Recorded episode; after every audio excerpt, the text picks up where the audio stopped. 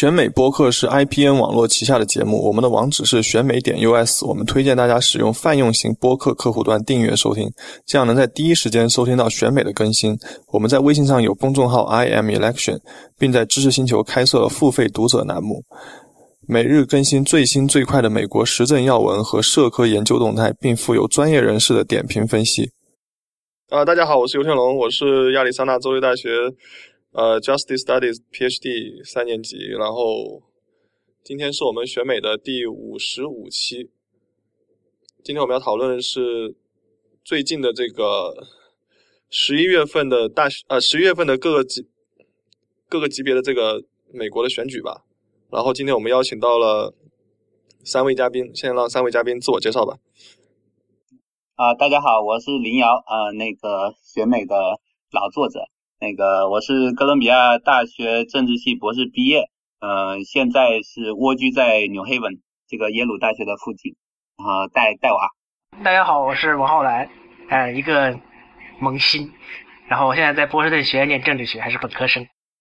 嗯，大家好，我是季余生，呃，现在也蜗居在波士顿附近。那么大家都介绍完了，那今天我们呃想先大概讨论一下刚刚过去的，就是这个十一月七号的几场这个特别选举嘛，因为今年今年不是大选年，所以今年这个呃选举就是在往常可能就不太有人关注，但是因为今年因为川普上台以后，这个美国政治风云变幻哈，所以这个这个 off year 这个这个非大选年的这个特别这这个这个选举日呢。这个也是两党激烈竞争的一个战场，然后在在这个呃今年这个十一月七号的时候，主要有这么几几场选举，一个是弗吉尼亚州和新泽西州两个州的州长竞选，以及这两个州的州议会选举。呃，弗吉尼亚州是下呃州的下议会的选举，然后那个新泽西州是两呃议会的两院都改选啊，对，然后同时还有几场特别选举，就是。呃呃，华盛顿州，华盛顿州是应该是州参议院有一个席位，呃，举举行特别选举，然后那个俄克拉荷马州也有一个州议，呃，州议会有一个席位特别选举，然后那个接下来还会十二月十二号还有一场特别选举是那个阿拉巴马州的，呃。所以今天我们先讨论一下这这几场这个选举的这个这个结果和展望一下那个阿拉巴马州的那个选举，因为阿拉巴马州这个选举最近这个罗伊莫这个性丑闻事呃性性骚扰这个事情也闹得特别大哈，大家都在纷纷的站队呃，那么就是先先说一下就是这个刚刚过去的这几场选举，就是民主党表现的比较好，这个在。在这个州，呃，弗吉尼亚州和新泽西州州长选举和地方选举中都获得了胜利。然后那个俄克拉荷马州，呃的那个州里面第三十七选区，那个往常好像去年去年选举的时候是共和党百分之六十多比百分之三十多的比例获胜嘛，但是今年好像是被一个民主党，呃，这一个新秀异军突起，以几十票的差距。拿下了拿下了这个席位，好像现在计票是不是还没有结束？但是这个呃，因为今天这个王浩然和这个呃这个这个季余生老师啊，都是这个美国国会和这个立法机构研究的达人，所以呃想先请两位先来谈一谈，说呃就是这这些选举究竟呃他们这个。这个在在今年这个大选年啊，这这个非大选年有没有什么指标性的意义？因为因为很多人一直把这个今年这个这一次的选举当做是对啊川普上台一年以来的这个民意的这个风向标啊，然后呃是不是指示着这个明年中期选举的时候的方向啊？这个这个方向就是公民主党有没有可能重新夺回国会啊，重新掌握这个政治上的主动权？那个呃季玉生老师对这。这呃，这个月的集集团选举有没有什么样的分析呢？呃，我觉得，当然整体来讲，对民主党是一个比较正面的发展。呃，因为这个选举就是之前川普上台之后，举行了很多场的补缺选举，因为他任用了很多呃国会议员进入他的内阁，呃，也衍生了很多因此产生的补缺选举。然后这些选举中呢，民主党都是高度动员，有大量的金流流入，组织人力投入，呃，然后就基本上没有获得过胜利，所以对民主党的士气来讲 是有比较大的打击的。那这一次在川普上台大概一周年的这个时间段，呃。Virginia 和 New Jersey 这两场选举，民主党都是打了胜仗，对他们的士气当然是有呃很大的鼓舞。呃，但是因为 New Jersey 跟 Virginia 都可以算是比较偏蓝的州。呃，这个 New Jersey 就不用说了，这传统上就是民主党的重镇。那他拿回这个 Christie 的这个州长席位，也算是很早，可以说大概两年前大家都可以有预料，因为 Christie 的这个民调支持率非常低，呃，然后民主党的基本盘在 New Jersey 又非常稳固，所以说，呃，只要不出大错，民主党在 New Jersey 拿回这一个州长席位是很正常的。那 Virginia 传统上是我们说的战场州，或者说 Purple State，呃，是这个红蓝之间拉锯的。但是从这几就应该说从两千零八年奥巴马胜选之后，Virginia 是逐步偏蓝的。那一个体现就是说，它的这个在总统选举的过程中是始终支持呃民主党，而且尤其是在二零一六年的总统选举中，虽然希拉里在全国的得这个很多关键的战场州得票率都下降。呃，但是在 Virginia，它实际上赢的这个差距要比二零一二年呃这个奥巴马赢罗姆尼的差距还要大。也就是说，民主党在在川普在川普上台的情况下，民主党在 Virginia 其实是一直在往上走的。所以在这个数据面来看的话，这次民主党赢的当然更多，但是对民主党来说，能不能够把这个在一个比较偏蓝或者说逐渐向民主党移动的州获得的一个大胜，去复制到其他很多战场州，特别是川普在上次选举中取得突破的一些州，我觉得还是呃有待观察。那对于民主党在 Virginia 本州层级来讲，他这一次，呃，拿就是保住了州长席位，应该说已经是第，这应该是第第二，就是这个继这个 McAuliffe 之后，啊，又一次连任，再加上之前的这个 Kine 和 Warner，他已经是第四，呃，第四次，这应该是二十年内第四次出任州长了。那这一次，呃，比较有趣的就是说，这是民主党历史上第一次获，就是。可能二十三十年吧，三十年内第一次获得在国会选区重划阶段中握有否决权，因为像 Virginia 这样的州，它每到每逢十年嘛，下一个十年就二零二零年的时候做人口普查之后，会进行国会选区重划。那这个国会选区重划主要起作用的就是州的参议院和众议院以及州长拥有否决权。那上一次二零一零年重划的时候呢，刚好这个是共和党的 McDonald 在这个。做州长也是二十年来唯一一次，他就是共和党拿到州长席位，所以那一次共和党又控制了州议会，所以他就可以把这个国会的地图画得非常倾向共和党。那二十年前的呃 Virginia 的这个选举地图又是非常倾向民主党的，共和党一步一步把它不仅扭成中立，又去而且又翻转成一个非常倾向共和党的地图。那二零二零年的。这个人口普查之后呢，由于民主党继续保住州长这个席位，所以他在这个选区重划过程中至少拥有否决权。呃，这对他来说是一个比较确定看得到的一个。的影响，那未来可能会对民主党在众议院的席次也会有帮助，因为 Virginia 其实是有很多的这个呃 swing swing district，如果他能够通过适当的重划，让民主党在这些选区中重新获得优势，那对国会的影响可能会有五六席的这个 sway，那放到全国的这个版图来看，意义还是非常重大的。呃，那这个我看到这个 Virginia 和这个新泽西这两个州的这个州里面议会和州长的这个构成，呃，我自己的我自己对这个地方的政治没有像季玉生老师这么了解哈，所以我觉得一个很有意思的现象就是说，呃，新泽西州它是传统上的蓝州，就像你说的，但是很有意思的是，他在过去两届选出了 Christie 这个共和党呃州长，而且他的得票率好像一直都很高哈，上一届是百分之六十嘛，百分之六十多的这个得票率。然后，那弗吉尼亚这个，如果我印象没有错的话，虽然他呃上届州长也是共和党，但是他的州议会好像呃是呃上上届州长是民主党，但是他的州议会是被共和党控制的。这一次是呃民主党在州议会选举中，这个州众议院选举中哈获得胜利哈，有望翻盘，有望掌握多数，是不是这样？就是就是好像这两个州这两个州的情况都都比较好玩，所以我我想问一下，就是说在在地方政治中有什么样的因素是导致说一个全国政治投票中啊，大家认为是一个深蓝州，但是他却时不时的选出呃这个共和党共和党州长或者共和党议会，然后在摇摆州里面，弗吉尼亚这样的摇摆州里面，为何为什么这个呃地这个地方的议会能够呃就是至少在很长一段时间内能被共和党把持呢？呃，这应该是两方面的因素。就说，呃，用 New Jersey 的案例我们来看，就是说，这个地方政治其实跟联邦的或者说全国级别的政治是往往可以划分清楚的。呃，Christie 呢，就说来话长了，他第一次当选应该是二零一零年吧。呃，二零零九二零零九年，就八年以前吧。那个时候他碰上的是 John Corzine，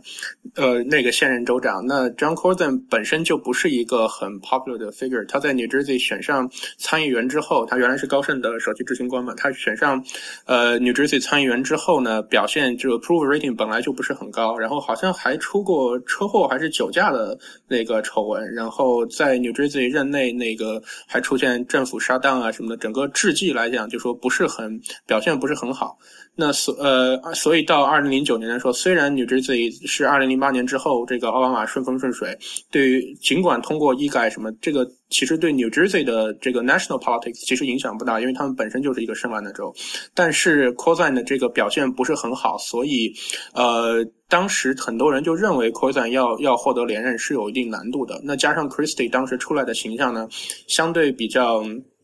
他的形象，他不能说清新，我就在想，应该应该比较接地气吧，就说比较比较这个公正的人。对对，比比较这个样子，他样子不清新，但是就感觉比较耿直吧，可能，呃，所以他有一定的这个 cross party appeal，所以他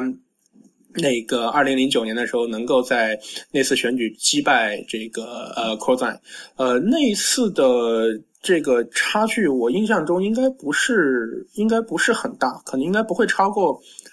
对对，不会超过不会超过百分之五，所以那一次 Christie 就说有有各方面的因素吧，天时地利人和 让他当选。那当选以后，Christie 在新泽西的这个政绩也不错。那我们知道，美国地方选举中，不管是地方选举、联邦选举，你这个 incumbent advantage 非常非常大的，只要你自己不作，那你就很难很难死。呃，那加上二零一二年这个选举，这个国家就是 national election 的时候，很多人都拱 Christie 出来选总统嘛，他的声望非常非常高。呃，最后就是最后 Romney 出现的时候，很多人最后 Romney 败选之后，很多人还会觉得说，如果是 Christie 出的话，出马的话，就不会像 Romney 那样有那么多 baggage，可能还可以帮共和党赢得更多。所以他二零一三年去谋求连任的时候，是他人望最高的时候。所以那个时候拿到百分之六十的选票是是不奇怪的。那很多呃民主党州长，我记得那个 Oklahoma 以前那个州长，他去选连任的时候也可以拿到百分之六七十的选票。虽然是一个 Brett Henry，对对，非常虽然是虽然是比较这个保守的州，他只要这个州长的事绩还不错，他也可以支持民主党人。那同样民主党民主党控制的这个在。在 national policy 中比较比较支持的州里，他去支持一个治绩不错共和党州长也是也是很容易的。那 Christie 二零一三年连任州长之后，就因为没有连任之忧嘛，就彻底可以说彻底放飞自我了。他放飞自我以后，就一方面是大量精力投入这个呃二零一六年的总统初选，然后另一方面新泽西又爆出这么多丑闻嘛，尤其他这个这个关桥门，呃之后这个名望就一直下挫，然后他也反正也无所谓，就是在在州长这个位置上，反正就是老老了无所谓了，所以他像后来今年爆出的这个什么度假的丑闻啊，很多这些争议，呃他都无所谓，但对共和党的形象当然是非常伤的。那再加上川普的因素，他。他本身和川普，他又是川普被这个川普 sack 的 former transition chair，很多这个 ties，所以他在拉低整个共和党在 New Jersey 的形象。所以说，对于对于共呃民主党来说，在新泽西的这个胜利是一个回调式的，或者说是让他回到正常政治版图对决的一个轨迹上的一个选举。那 Virginia 的情况呢，就不太一样了。Virginia 就说它是在，它虽然是一个逐渐偏蓝的州，但它本质上还是一个紫州。也就是说，可能民主党之前赢百分之一，后来赢百分之三，再赢到百分之五。那这个过程我们能看到很清晰，它是不断向民主党移动的。但这个移动的整体的幅度，即使到了百分之五，或者说到了这次。Northam 可以说赢到百分接近百分之九、百分之十的这个幅度，你放到全国这个 polarization 的角度下去看，它仍旧不是一个说民主党势力根深蒂固、不不可动摇的州。那回到二零零九年的时候，那个时候 Virginia 才刚刚从这个应那应该是 Virginia 多年以来第一次投，二零零八年第一次在全国选举中投奥巴马。四年以来。对，所以说是很很久之后，呃，Virginia 刚刚从这个摇摆的。中终点往民主党移动一点点，所以民主党的支持支持度不是很稳固的。那加上这个时候奥巴马退一改呀，二零零九年的这个地方选举在 Virginia 其实是一次全国选举的公投，和这个 New Jersey 不一样。New Jersey 当时的选举其实是一个地方性的对对州长的公投，而二零零九年的选举很大程度上是一个对。奥巴马政府整个整个联邦政治的一个公投，那在这个情况下，民主党就就是惨败。那这个惨败，他在地方，他在州议会惨呃。就是在州长惨败之后，州议会也惨败。州议会惨败，当然还有另一层原因，就是共和党非常注重对于州议会选举的投入，他们成立专门的这个 PAC，成立专门的组织去动员、去挖掘地方政治在这种地方州州议会层面的潜力。那奥巴马可以说是基本上完全没有准备，或者说是甚至在早期是完全放任自流的态度。所以民主党，呃，在在州议会层级惨败之后。二零零九年马上就是二零一零年的这个人口普查，二零一零年之后就是选区重划，不仅重划联邦选区，而且重划州议会的选区。那二零零九年的选举导致共和党控制州长、州参议院、州众议院，那这三条合一之后，二零一一年的选举重划就会画一个对共和党非常有利的地图。那也就导致之后民主党在这个弗吉尼亚众议院甚至连三分之一的多数这个少数关关键少数都都保证不了，州议会可以直接就是 override 这个州长的 veto。对于民主党是非常伤的。那这一次选举，就算是民主党可以说在州议会层面，州 Virginia 州议会层面选的出乎意料的好，也是一次，也是一次可以说是对。全国联邦政治的一个公投，很多选民的那个民调，我看就是反映说他出来投票更多是为了表示对 Trump 的不满，而不是这个对 Virginia 这个整个的 politics 有什么特别意见。那我印象中应该是就是民主党大概有当时他们自己评估可能有希望增长，他们原来三十四还是三十三席吧，一百席里面，然后想增长个十席可能就已经到顶了。那现在来看，至少应该四十九席。那就是这个这个跃进幅度是非常大的。那如果这一次选举他拿不下州众议院的话，两年之后他可以再或者这这个这个再来，在州参议院选举中还可以继续有有跃进。那那个程度就是 Virginia 可以说是对于全国政治的一个随着全国政治的一个摇摆，而 New Jersey 的 politics 是从州政治层面的对决转移到了，就是基本上还是维持在州政治层面对决，然后回到了和全国政治相符的一个趋势。呃，我我看这个投票是这一次选举结果，这个这个斯纳瑞就是投票率的数据，好像呃，我的印象是在这次弗吉尼亚的这个选举中，似乎共和党选民方面的这个投票率也并没有下降，只是民主党这边的好像这个热情涨起来，投票率更高，所以压压过了共和党这一方，是吧？因为我印象中这个被这个 Ralph Norton 就民主党的这个州长候选人击败的这个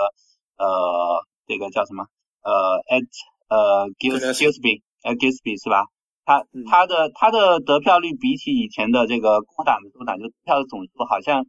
也并没有也并没有下降很多，对吧？啊，要比一三年高，其实啊，而且更高，对不对？啊，那但是同时呢，又看我又看到那个俄克拉荷马州这个就是三十七选区，就是这个州参议院的这个这一次补选，这个呃民主党的这个。候选人 Alison Freeman 对吧？他是击败了自己的共和党对手，而且他是很险胜嘛，只赢了三十一票。然后，但是这个选区在去年选举的时候还是共和党可能百分之六十多的呃胜，就是比例获胜的。然后当时的投票率应该是，就是投票的总数应该有三四万、三三万四万这样子。然后今年是两边都只拿到了四千多票，所以好像看起来呃在这个选区里面。呃，让共和党能够险，呃，让民主党能够险胜的最重要的因素是共和党的选民不出来投票了，就是至少我从这个这个这个数据得到的表面的印象是这样子。所以我很好奇的是，为什么这个在俄克拉荷马州这一边共和党的选民热情下降了，而反而在弗吉呃弗吉尼亚州共和党的选民热情并没有下降，就热情反而高涨起来了。实际上实际上只不过靠着民主党的热情更高，才才压倒了共和党。呃，王浩来，你有什么看法吗？对这个？啊，作为一个新泽西本地人士，我表示对新泽西的政治其实是非常有趣，而且非常呃，经常说是本地比较多。因为新泽西的州长，其实在过去的大概二三十年以内，经常是两党呃交换。比如说呃，在九十年代那个 Christian Todman 就是共和党人，然后在二零零二二零二世纪已经出现两个民主党人，一个是个啊，然后后来又是两任 Christie，然后在之前八十年代 Thomas King，所以但是明呃一般来说新泽西的州长。呃，就是经常经常交替在两党之间嘛，而且一般都是比较中间派的，就是呃，新泽西的共和党州州长基本上都是典型的那种以前的呃传统的那种中间温和派共和党人，所以说呃，在这次这个克里斯蒂那个 Christie 这个非常糟糕的这个第二任期之后，基本上来说，民主党夺回州长是没有什么特别大的意义的。我觉得大概从年初的时候我们就能看出来，因为 Phil Murphy 至少在每个 poll 里面都领先大概百分之十几以上。呃，那像新泽所以新泽西的话，对于对于整个这个呃明年的选举，应该是没有什么特别大的，除了呃在新泽西有几个特别的国会选区嘛，就是有共当他现在是共和党那个把握的国会选区啊，在那里面的话，他们的投票率啊，那个就是共和党的州长候选人还是比较高的，所以说来说，对于民主党如果像明年想要赢得这几个选区，呃，再比如说我本人住的第十一国会选区，就是还是比较难的。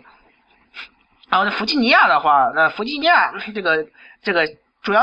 不仅是这个 Northam 他赢了百分将近百分之十，别特别那个感觉惊讶，因为 Paul 在之前的话大概是只有百分之三左右嘛。然后他们还这个克服了这种极大的困难，基本上差一点夺回了，说现在还不是很清楚能够夺回这个州的下议院。而他们在州这个上议院大概呃只是十九比二十一嘛，所以只少了其实一票，因为他们的副副州长是一个中呃是一个民主党人嘛，如果他们二十二十的话，他们就可以拥有呃参议院的多数。呃，所以说这对来说，对于这个共和党、这个民主党州长这个接下来的执政是非常有意义的，而且对对于他们来说，对于选区重划呃也是掌握了一定的呃，就可以说是基本上掌握了重要的话语权。然后呃，这对那个呃 VA 这就是弗吉尼亚那个通过那个 Medicaid expansion 估计也有非常大的这个效果，因为呃在之前只是这个下一这个下议会拒绝通过嘛，上议会已经通过过，所以如果呃，那能够民主党能够掌控这块，能够对奥巴马医改的这个 Medicaid expansion 进行更加的呃促进嘛？啊，对，而且整体来说，主要是能看到这个呃共和党还有一个重要的问题，从这两个州长的问题看出来是他们这 suburb，就是说在这些富裕的高那个经过教育水平较高的这些郊区啊，呃，遇到了非常大的问题，因为这些郊区的人对于这种呃共和党现在由特朗普带领的这种呃民粹主义是比较反斥的。所以来说，他们比如说在去年对共和对川普的支持率就不是很高，那么再到今年来看的话，基本上就是非常糟糕。而且我们共和党明年要在中期选举啊，如果要保卫的这些很多重要的国会席位，就是在这些城郊外啊比较富裕，然后教育水平比较高的人，啊这些人将会这些人群将可能很也许会大量的反对共和党人，将会成为他们中期选举的一个重大的隐患。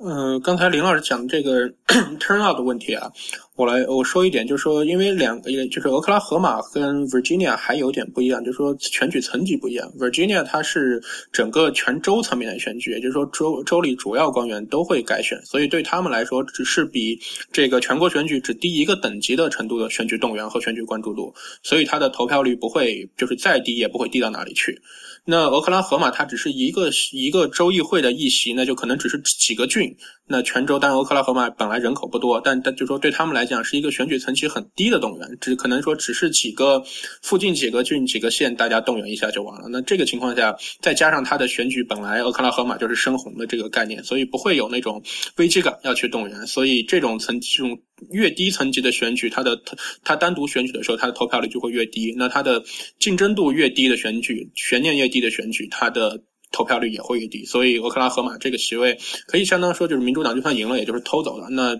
你等到下一个中期选举，或者说到大选年的时候，俄克拉荷马整体全州在动员投票的时候，它很大概率还是会被赶下来的。那这个这个悬殊太大了。对于 Virginia 来讲，它就。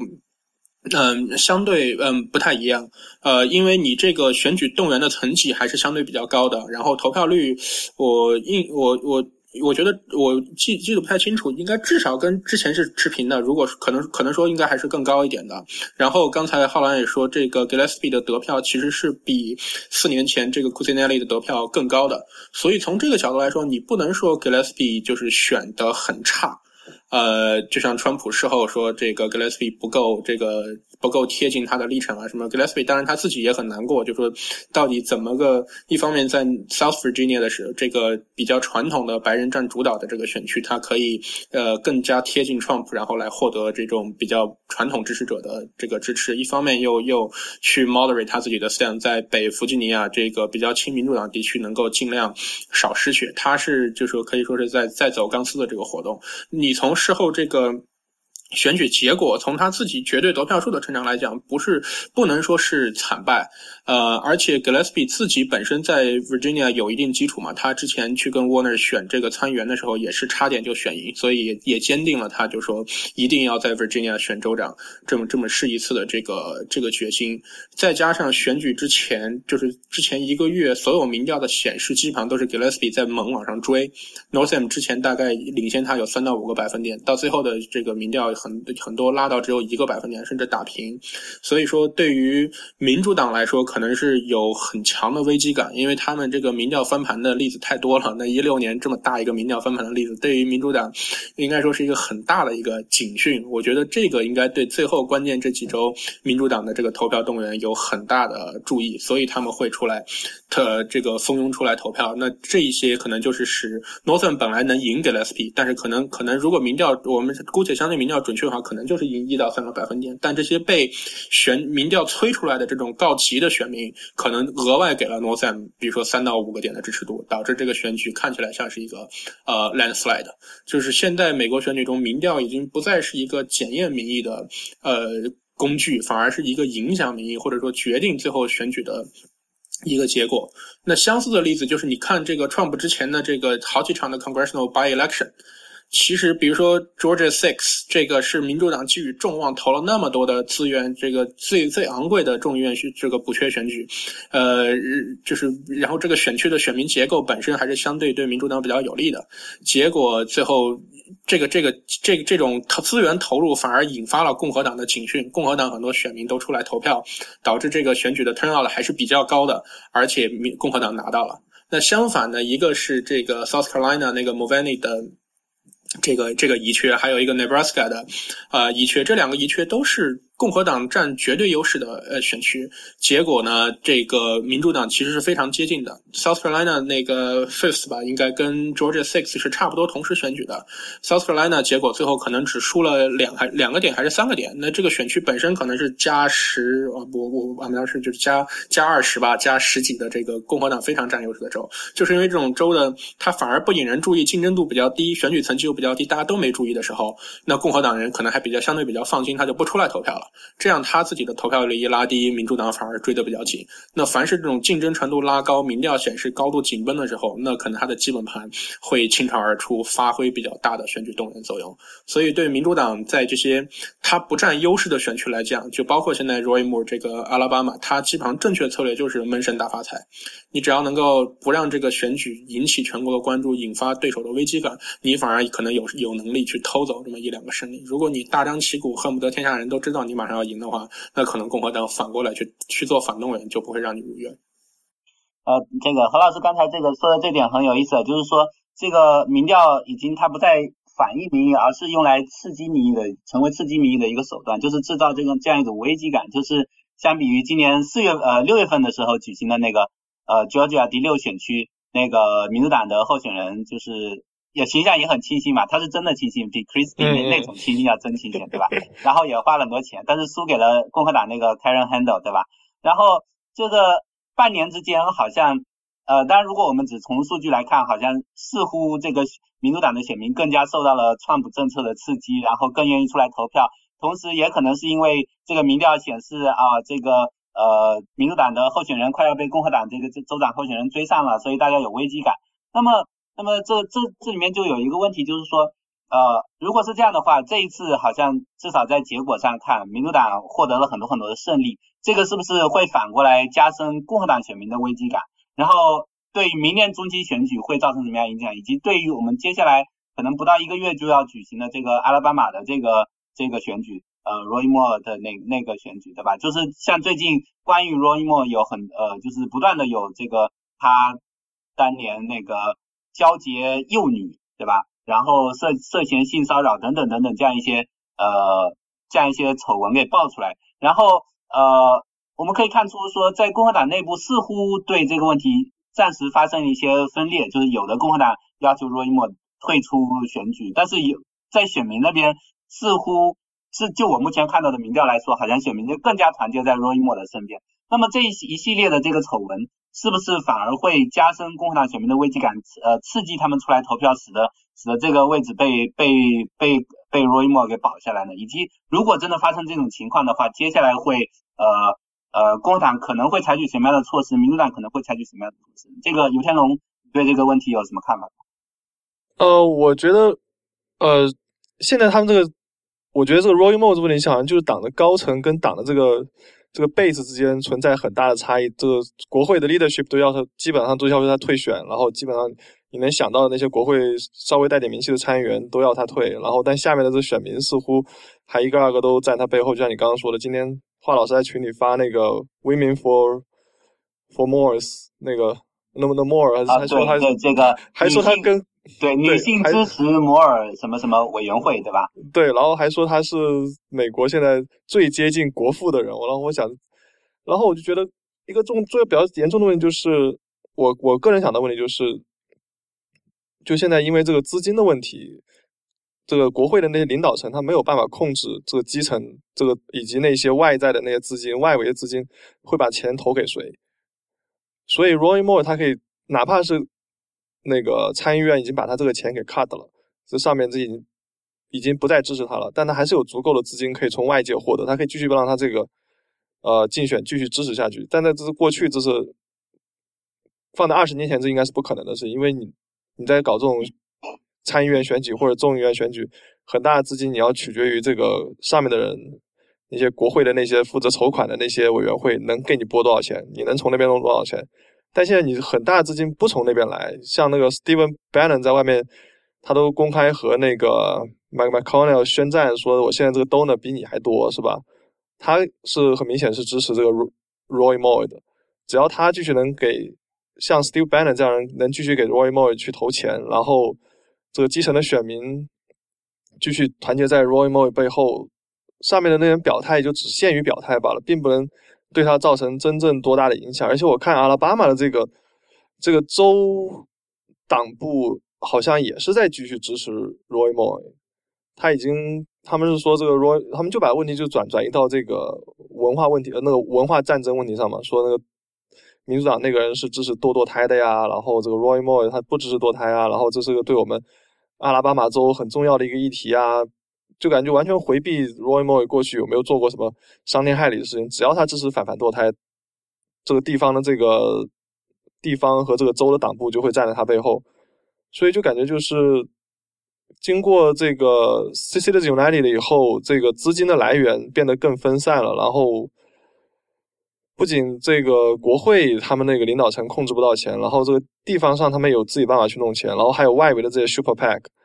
然后加上这个选民可以通过这个网网络呀，这种比过去更便捷的方式去获获得这个资金来源，所以导致就是越来越多像 Roy Moore 这样比较怎么说，就是比较走极端，然后比较那个呃意识形态上跟这个主流越来越远的这种候选人，机会就相对来说更大，以至于出现像现在这种在过去不可不可想象的事情以后，他还有足够的资金和人力。让他这个选举进行下去了，以至于让这个本党的高层对现状失去了一定的控制。我能想到就是这两个因素吧。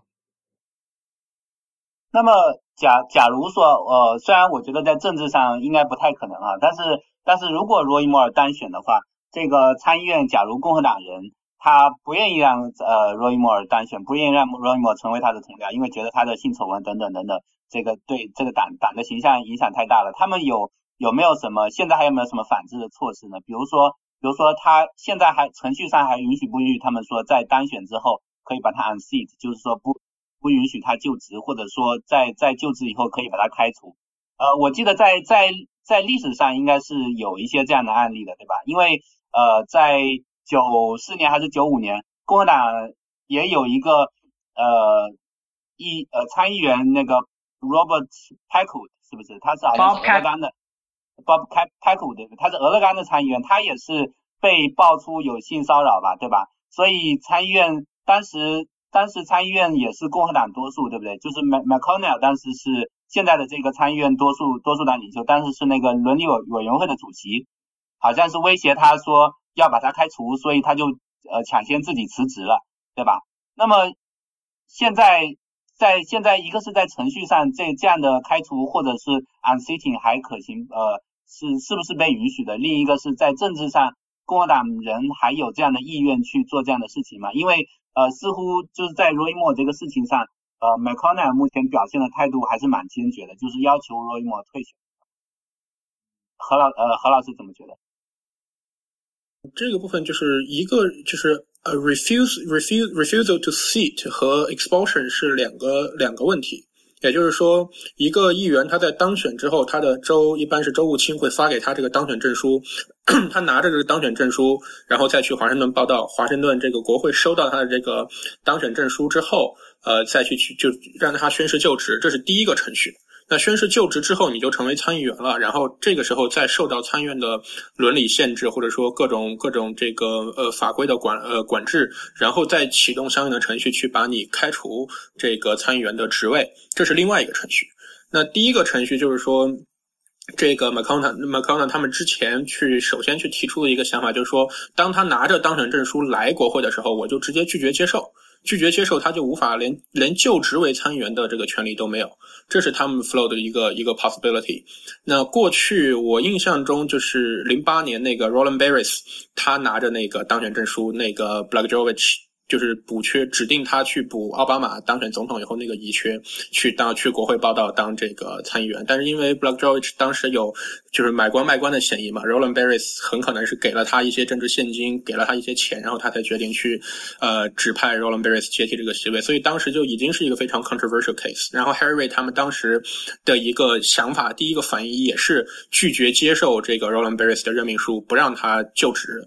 但这个当然在 Roland Barris 里面，他们有这个 Black，因为 Roland Barris 是 African American，他们有这个非裔非裔美国选民的这个包括国会议员的这个压力，他们最后没有选择这个这个路径。但实际上，在美国最高法院是有判例的，在这个应该是 Power Power Power Case Power McCormack 吧，应该是。这个案例里面是六六十年代，就是那个 Warren Warren Court 的时代，他们有一个案例，就说是我印象中应该是 New York 的一个众议员，他去选，就是他已经就跟那个 Louisiana 那个 Jackson，对对，他对，就是他是一个 highly corrupt 的这个众议员，然后他的这些问题也都已经暴露，但是选民还是选了他，就是。就是 racial politics whatever，还是选了他，选了他到他去众议院，在这个 re-election 之后去众议院报道，众议院就拒绝拒绝让他就职，因为宪法里是有这个条款允许说这个就是嗯每个 each each 呃 each each house shall shall judge its own members qualification 这样一个 clause，所以说国会就运用运用这个 clause 去决定说。他拒绝这个接受呃任命书，但这个案子就被打到最高法院。最高法院最后的理据就是说，你这个选举还是直接反映民意的一个一个依规。那这么近的这个时间窗口里，他已经都有这些问题了，选民还是选了他，就说明选民投票信任他了。他只要没有就是宪法中或者说选举法中明确的 disqualifying 的这个问题，他都通过这些选举资格审查，他当选，他就应该能够被认，他就应该能够被。至少能够宣誓就职，你之后要不要再启动其他的程序去制裁他是你的问题，但是你不能够，呃，不能够变成说国会可以任意的、随机的、无限制的去去 deny 他的 member qualification，那你最后是不是就可以变成说极端的方法，就是说你只要共国多数党控制国会以后，凡是少数党来的议员，我都拒绝让你就职。所以说国这个有这个判例在的话，他是没有办法拒绝一个经过民意选举出的有有这种选举正当选正当性的这个议员去就职的，所以这条路基本。基本上他是被堵死了。那另外一条就是你当选之后，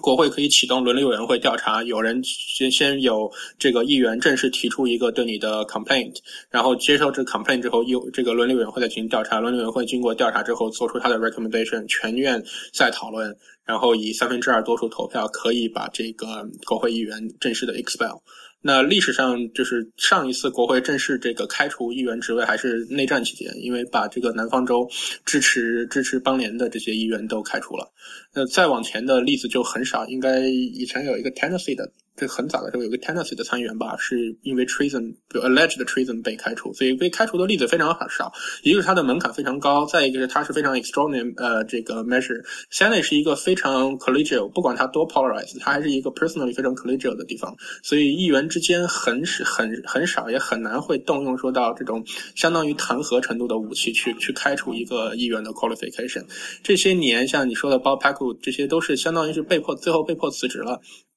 他当时觉得他的 expulsion 不可避免的时候，他还不如辞职会会体面一点，呃，去去退出。那到到这个 more 的情况，我觉得就就可能不一样了。现在是新时代新常态，那这个很多问题，尤其 Trump 这个 Hollywood 这个 Access Hollywood 这个 tape 出来之后，共和党选民似乎对于性侵案件的这个容忍度是相当相当高的。那你再配合上这样一个极化的政治情景下，你 Roy Moore 现在当然共和党为了要跟他划清界限，会说你来了以后我们会会去 expel 你，但是真正要开始这个 expulsion，大概就。需要一年的整个 proceeding，一年的过程中，你还需要去举证啊，需要去调查。你这个不是一个 criminal case，大家会不会配合？这个 drama 会怎么走？我觉得是存在很多不可不可预料的地方。那 Moore，尤其 Moore 到了国会之后。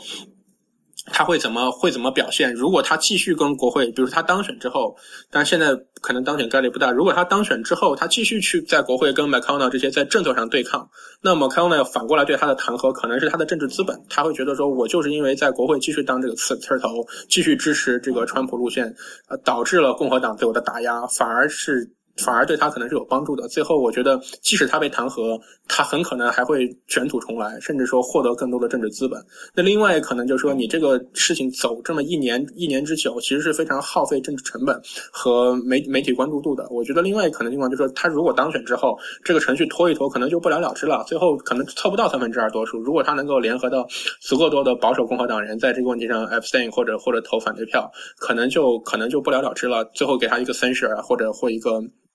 一个相对中中性的或者中等程度的一个 punishment，他就保住这个席位之后，他们就 move on 去 healthcare repair 或者去去 tax reform 就不管这个了。所以，我我倒觉得 Moore 最大的关口是他能不能当选。他如果真正当选之后进了参议院，我反而觉得共和党可能可能很可能拿他没有办法。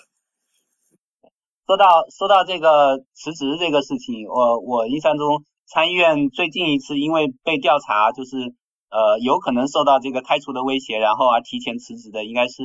二零一一年，张恩展是一个，呃，对，张恩展也是一个共和党，对吧？他好像是一开始也是婚外恋，然后后来被发现怎么怎么挪用了挪用了什么钱款，对吧？所以他就他就辞职了。不过不过确实从二零一一年到现在短短的几年间，共和党的变化很大哈。那个查先是查党，然后后来又是川普上台，然后呃，就是很多人都说这个是一个。这这个政治大重组、选民重组的一个一个前奏，或者这本身就是选民重组的一个过程了。就是就是如果就像 Roy Moore 这样的表现的越极端，然后或者像川普说的，你越靠拢，你就越能够越能够当选。所以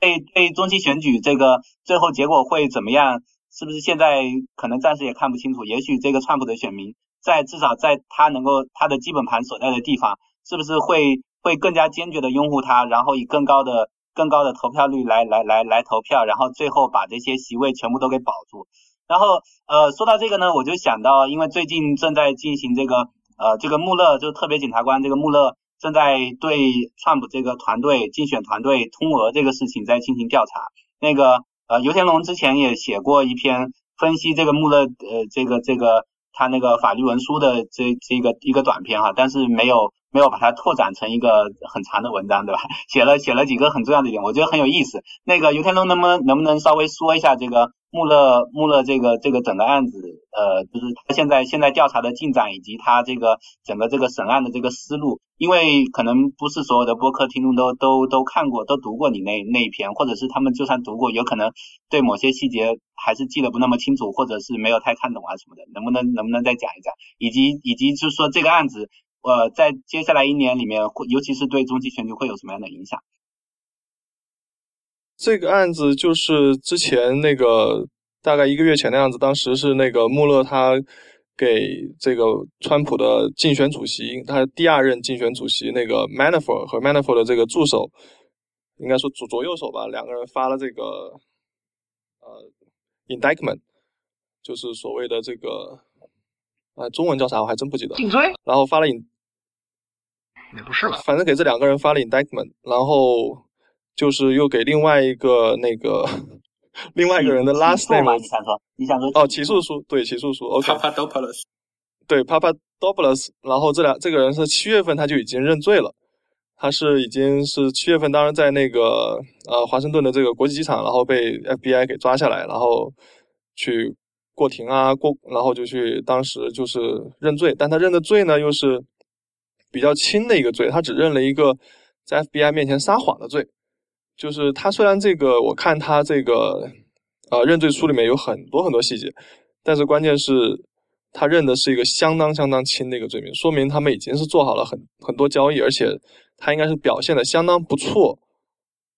他们才会给他这么轻的一个罪。然后我现在我来看一下我当年我当时写的是啥，毕竟也是一个月前写的。当年，呃，待会儿待会儿，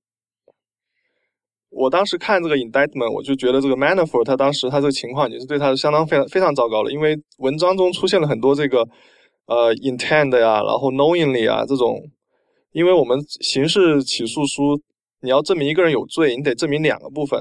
就是他第一他有这个犯罪意图，第二他有犯罪行为。犯罪行为是比较好证明的，就是他具体做过什么事儿，然后这个事儿跟法律上所禁止的那些事儿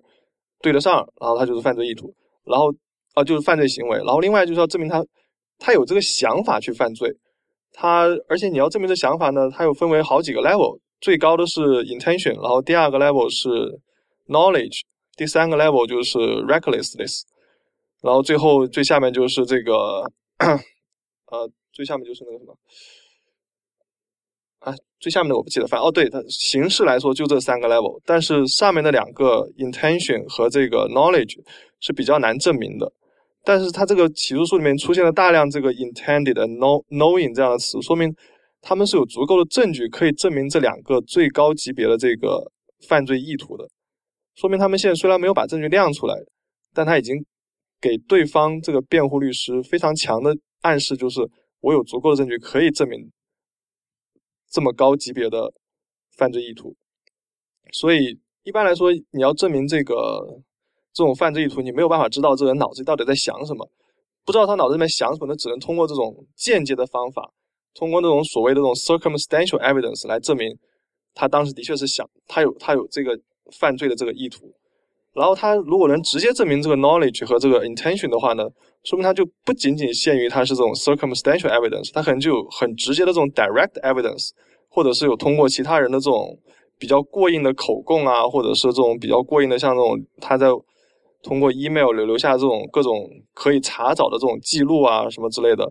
来证明他的确他是有这么想，因为他。信里面是这么说的，或者他跟别人有别人讲过，别人已经一五一十的把这个话告诉这个穆勒了，然后他这个话在穆勒看来是可信的，并且可以出庭作证，并且他这个证词是可以说服那些陪审员跟法官的，他有这么直接的证据可以证明 Manafort 的这个犯罪行为。然后另外就是文章中他那个起诉书中还出现这 Manafort 和他这个女婿的通通信，说明他们的确是有这个 email 是被他们给查到了。他女婿通就是说，他指示他女婿就说啊，你这段时间那个跟我女儿什么，呃，要把这个钱从这个银行转到什么什么地方去啊，然后那个在这个银行这个贷款申请书上该怎么填啊，就写的非常详细。就是他是通过这个方式，也是在告诉 Manafort 说，我第一，我有你的这个 direct evidence 可以证明你的这个犯罪意图；第二，我不仅知道你犯了罪，我还知道你指使了别人去犯罪，而且指使是你最亲密的人，你的女儿跟女婿。也就是说，我现在还没有起诉你女儿跟女婿，现在我只起诉了你，但你是不是要考虑一下你女儿跟女婿的前途，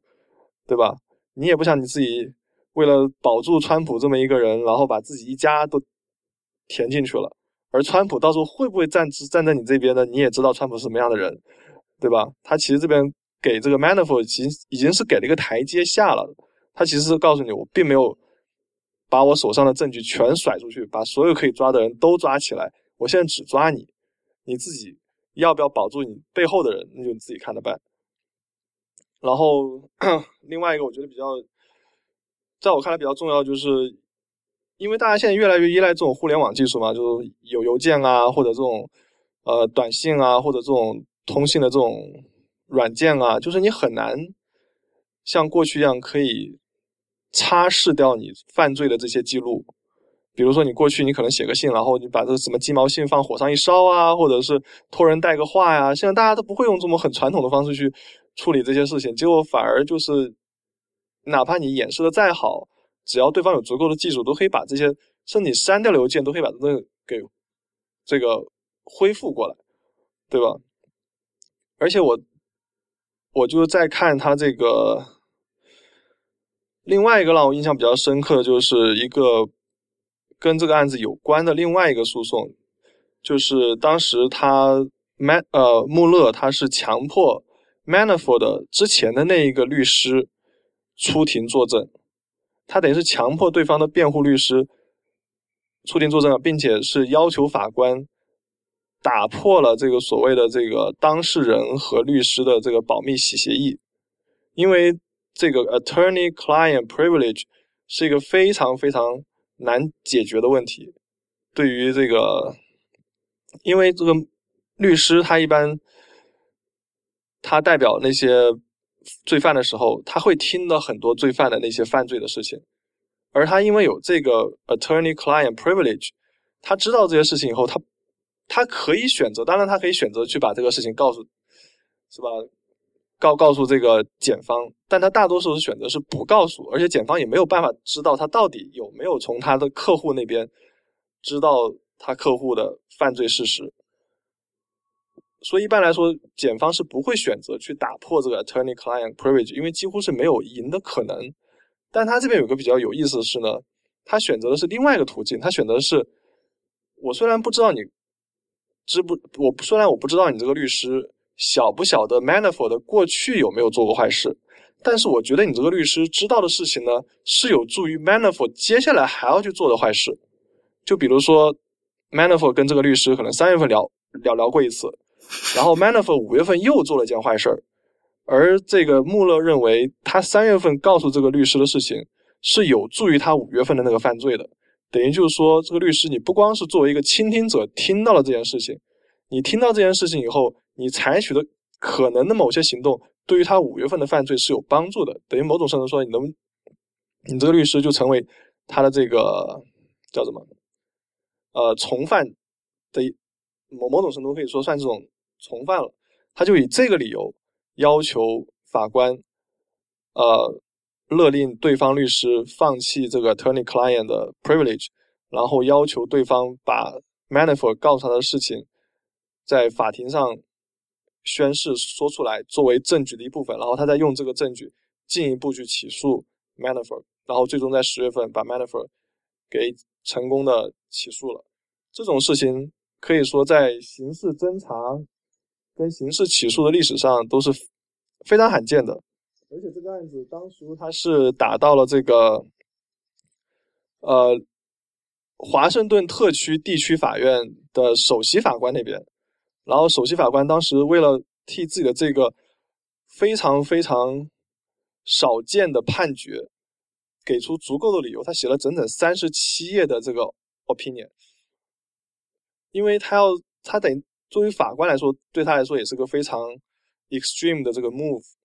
所以他要给这个自己的这个做法去找足够的这个法理上的依据，然后就写了很长很长的判决。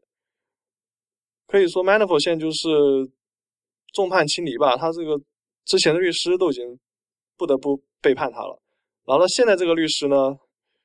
就我看他这个，他现在的律师就是，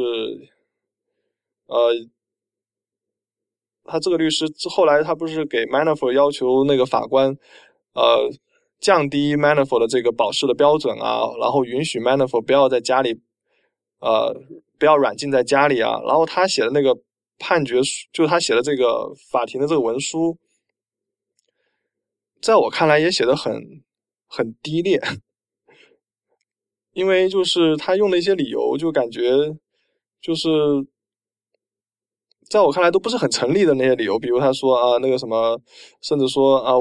这个乌克兰的这个 Party of Regions 不是亲俄的，是亲欧盟的，所以你们这个检察官完全就弄错了。但是这个事情这个。这个亚努科维奇他所在的这个政党到底是亲俄还是亲欧盟？我想这个稍微关注点乌克兰局势的人都应该知道，是吧？不然，如果他真的是亲欧盟的话，为什么他最后跑到俄罗斯去避难了，对不对？然后那个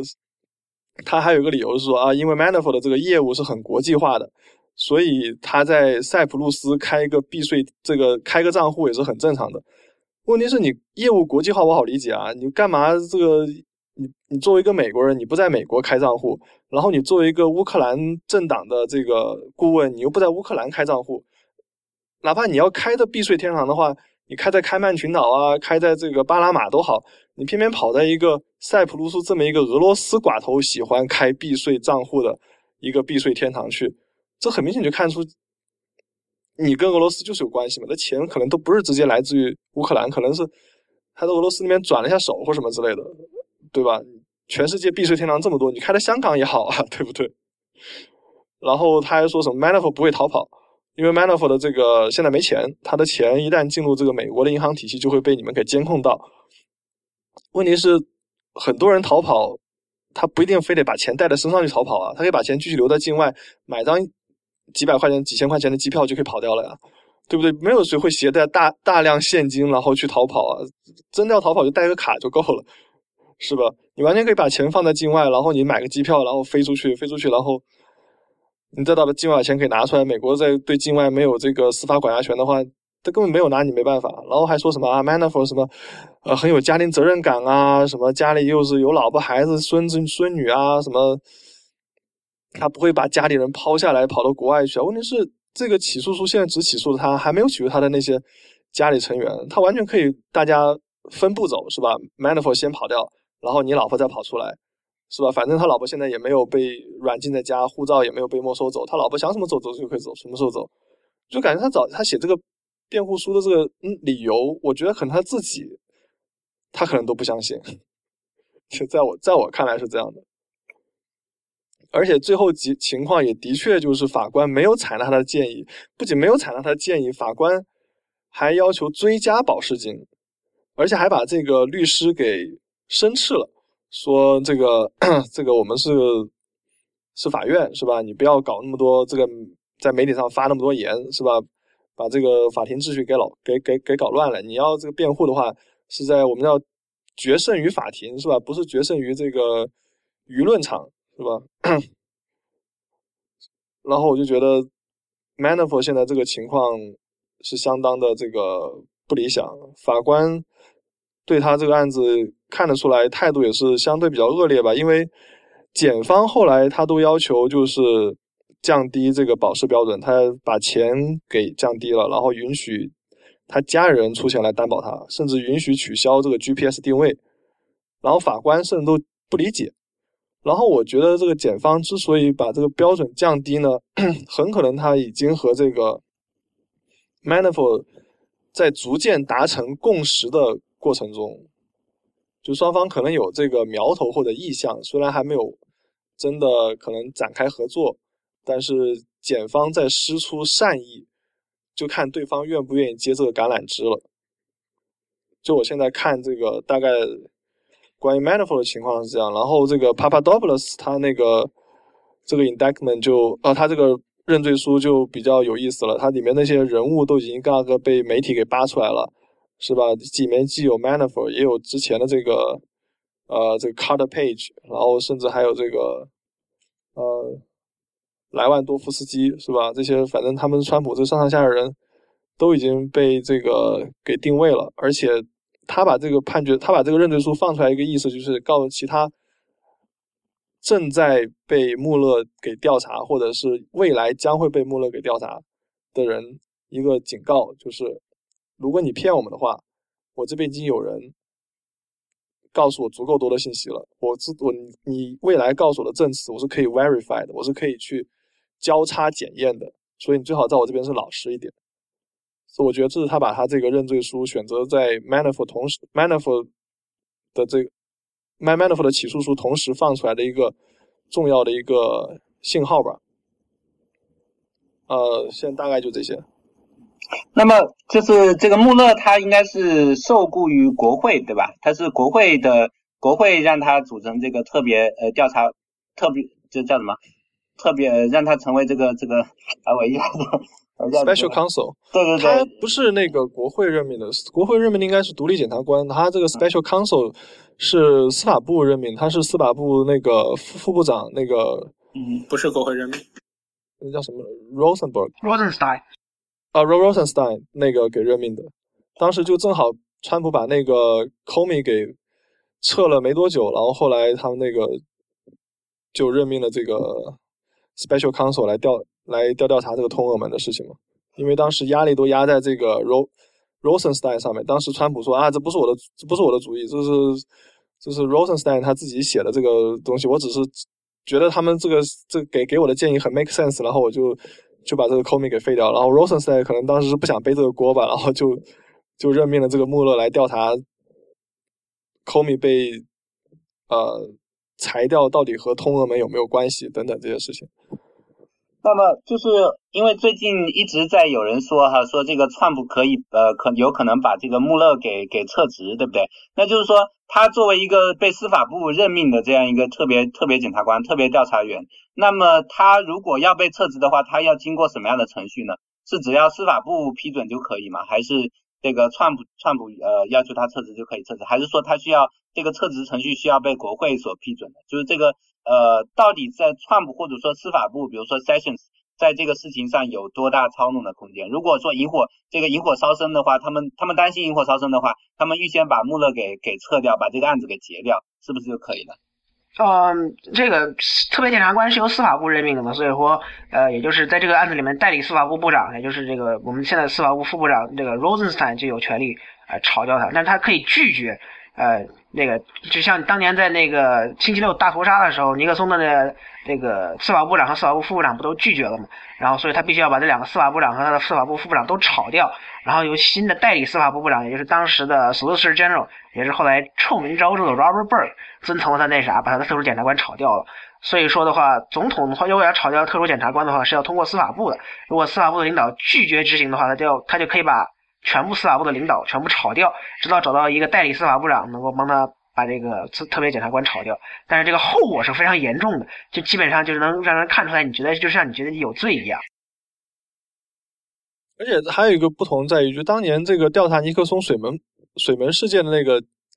他是独立检察官，他是好应该是国会任命的。所以呃也不是，他那个独立检察官是后来他们设立了一个 statute，就是 Ken Starr 那个是他们是后来，但是那个他那个 Ken Starr 是那个，但是他们那个 Independent Council 是会过期的，就是说他那个在九九年过期的时候，国会就再也没有 renew 了。所以说他们说这个参议院前段时间不是有民主党人跟有限的共和党人说要建立一个 statute 来保护穆勒，但这事儿也基本上也就是没有下文，因为 Trump 应该现在还是不太敢去炒他那个鱿鱼的。对你炒的话，就就等于是相当于就跟认，就相当于你自己承认自己是有问题的一样。而且，川普，而且我听看那个说法，就川普他认为他跟他的确是没有通俄，他的确是无辜的，所以他根本犯不着去炒他。他反而还认为这个事情水落石出了，对他是好事，所以他根本也不在乎。他比较烦的是那所谓的这个媒体，这个在不停的 spin 这个事情啊，然后不停的把这个事情，呃。试图跟川普给联系起来，让川普觉得不爽。但现在好像是，但现在好像感觉是国会的这些，特别是众议院的那些议员们，现在某一些就是比较积极的，想要把这个穆勒给撤掉，说穆勒什么不够公平啊，只查川普，没有查这个希拉里·克林顿当年那个什么，把这个油矿卖给俄罗斯人的这个，到到底谁才是通俄呀？然后。他们现在要以这个理由让穆勒去辞职，然后以至于这两天不是 Sessions 说他要那个可能要再单独任命一个 Special Counsel 来调查克林顿那个事儿吗？他最后后来在国会听证会上说，在目前来说还并没有特殊的必要来任命一个特殊检察官，啊，就暂时应该还不会吧？对他这两天他在国会任他在国会那个听证会上他又改口，但他之前在内部有个 memo 说他可能他那个要再任命一个 Special Counsel，就感觉是他们可能要利用这个。这个希拉里当年，呃，其实这个事情跟希拉里都没有直接的关系，就是当年这个卖这个油矿给那个俄罗斯那个那个有油矿公司这个事儿，然后把这个水给搅浑嘛，就感觉就是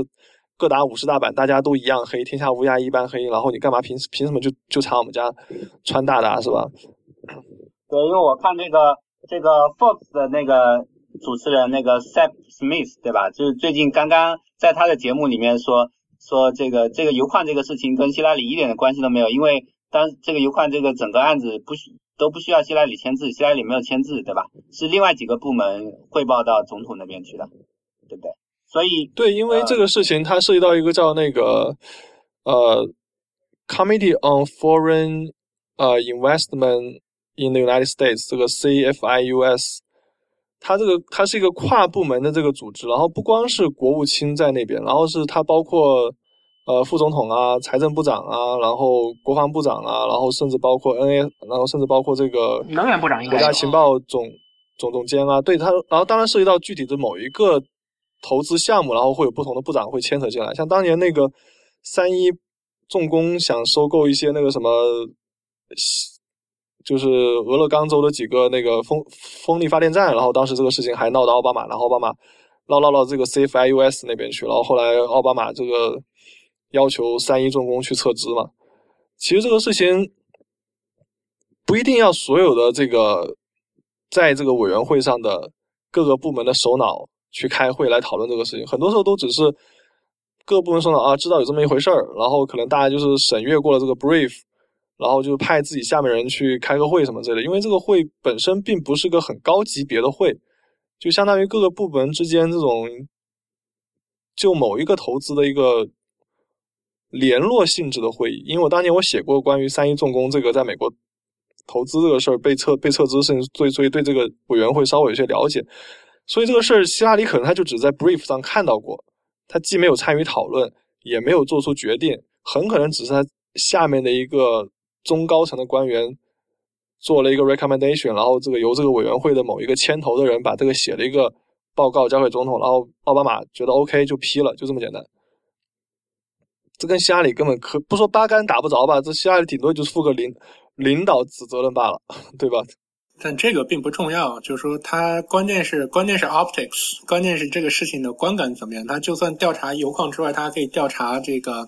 这个邮件服务器的问题啊，它还可以再搞一个 special counsel 去去去调查这些问题。本质上来说，就是互相泼脏水嘛。因为对川普，他一听说有人正在给他政府泼脏水，包括给他本人啊，给他家庭泼脏水，甚至说他儿子在外面跟这个 V V WikiLeaks 互相联络，所以说他当然觉得是一派胡言。他感觉非常气愤嘛？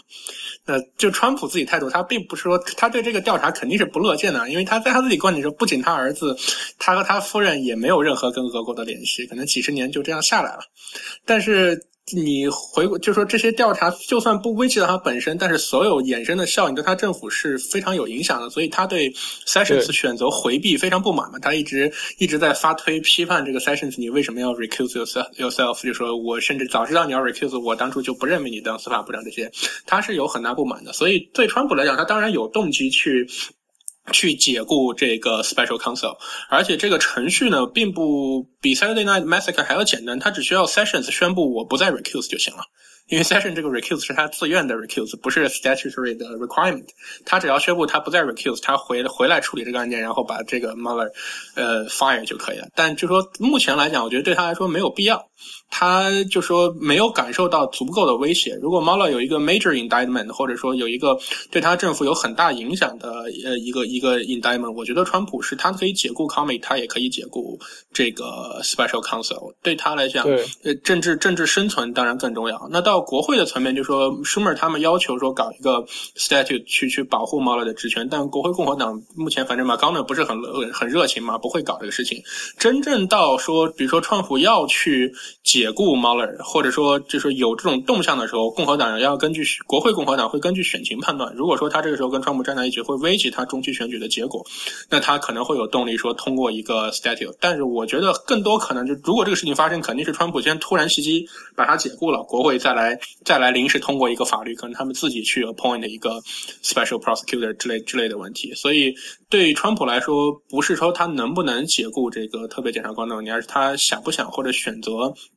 什么时候去对呃解雇特别检察官？而且这个时代跟水门时代也不一样了。其实现在这些丑闻可能在水门时代就已经很很严重了，但现在来讲，我觉得对川普来说都没有什么核心的呃影响力，而且都是比较小一个一个一个一个的事情，它不是连起你连起来看不到一个整个的大的 plot。那川普自己又觉得他和反正俄国又很干净，你没有你反正查来查去查不到什么东西的时候，那我觉得川普就。就是放任放任自流吧，反正他的 base 从这些民调来看，虽然他支持率下降，但他的这个核心支持者完全没有动摇，就是说甚至可能说更加坚定的支持川普。那他从这个角度来讲，他这个通俄门怎么调查沸沸扬扬，对他来讲影响不大。那国会只要能够稳住，关键就是说国会只要稳住，不受这个事情影响，这个 Bird 跟那个 Warner 他们那个国会的调查不会继续推进，然后国会又继续去搞他这个 tax reform 什么的，对他来讲就其实是在是在正轨上，他不会太 care 这个事情。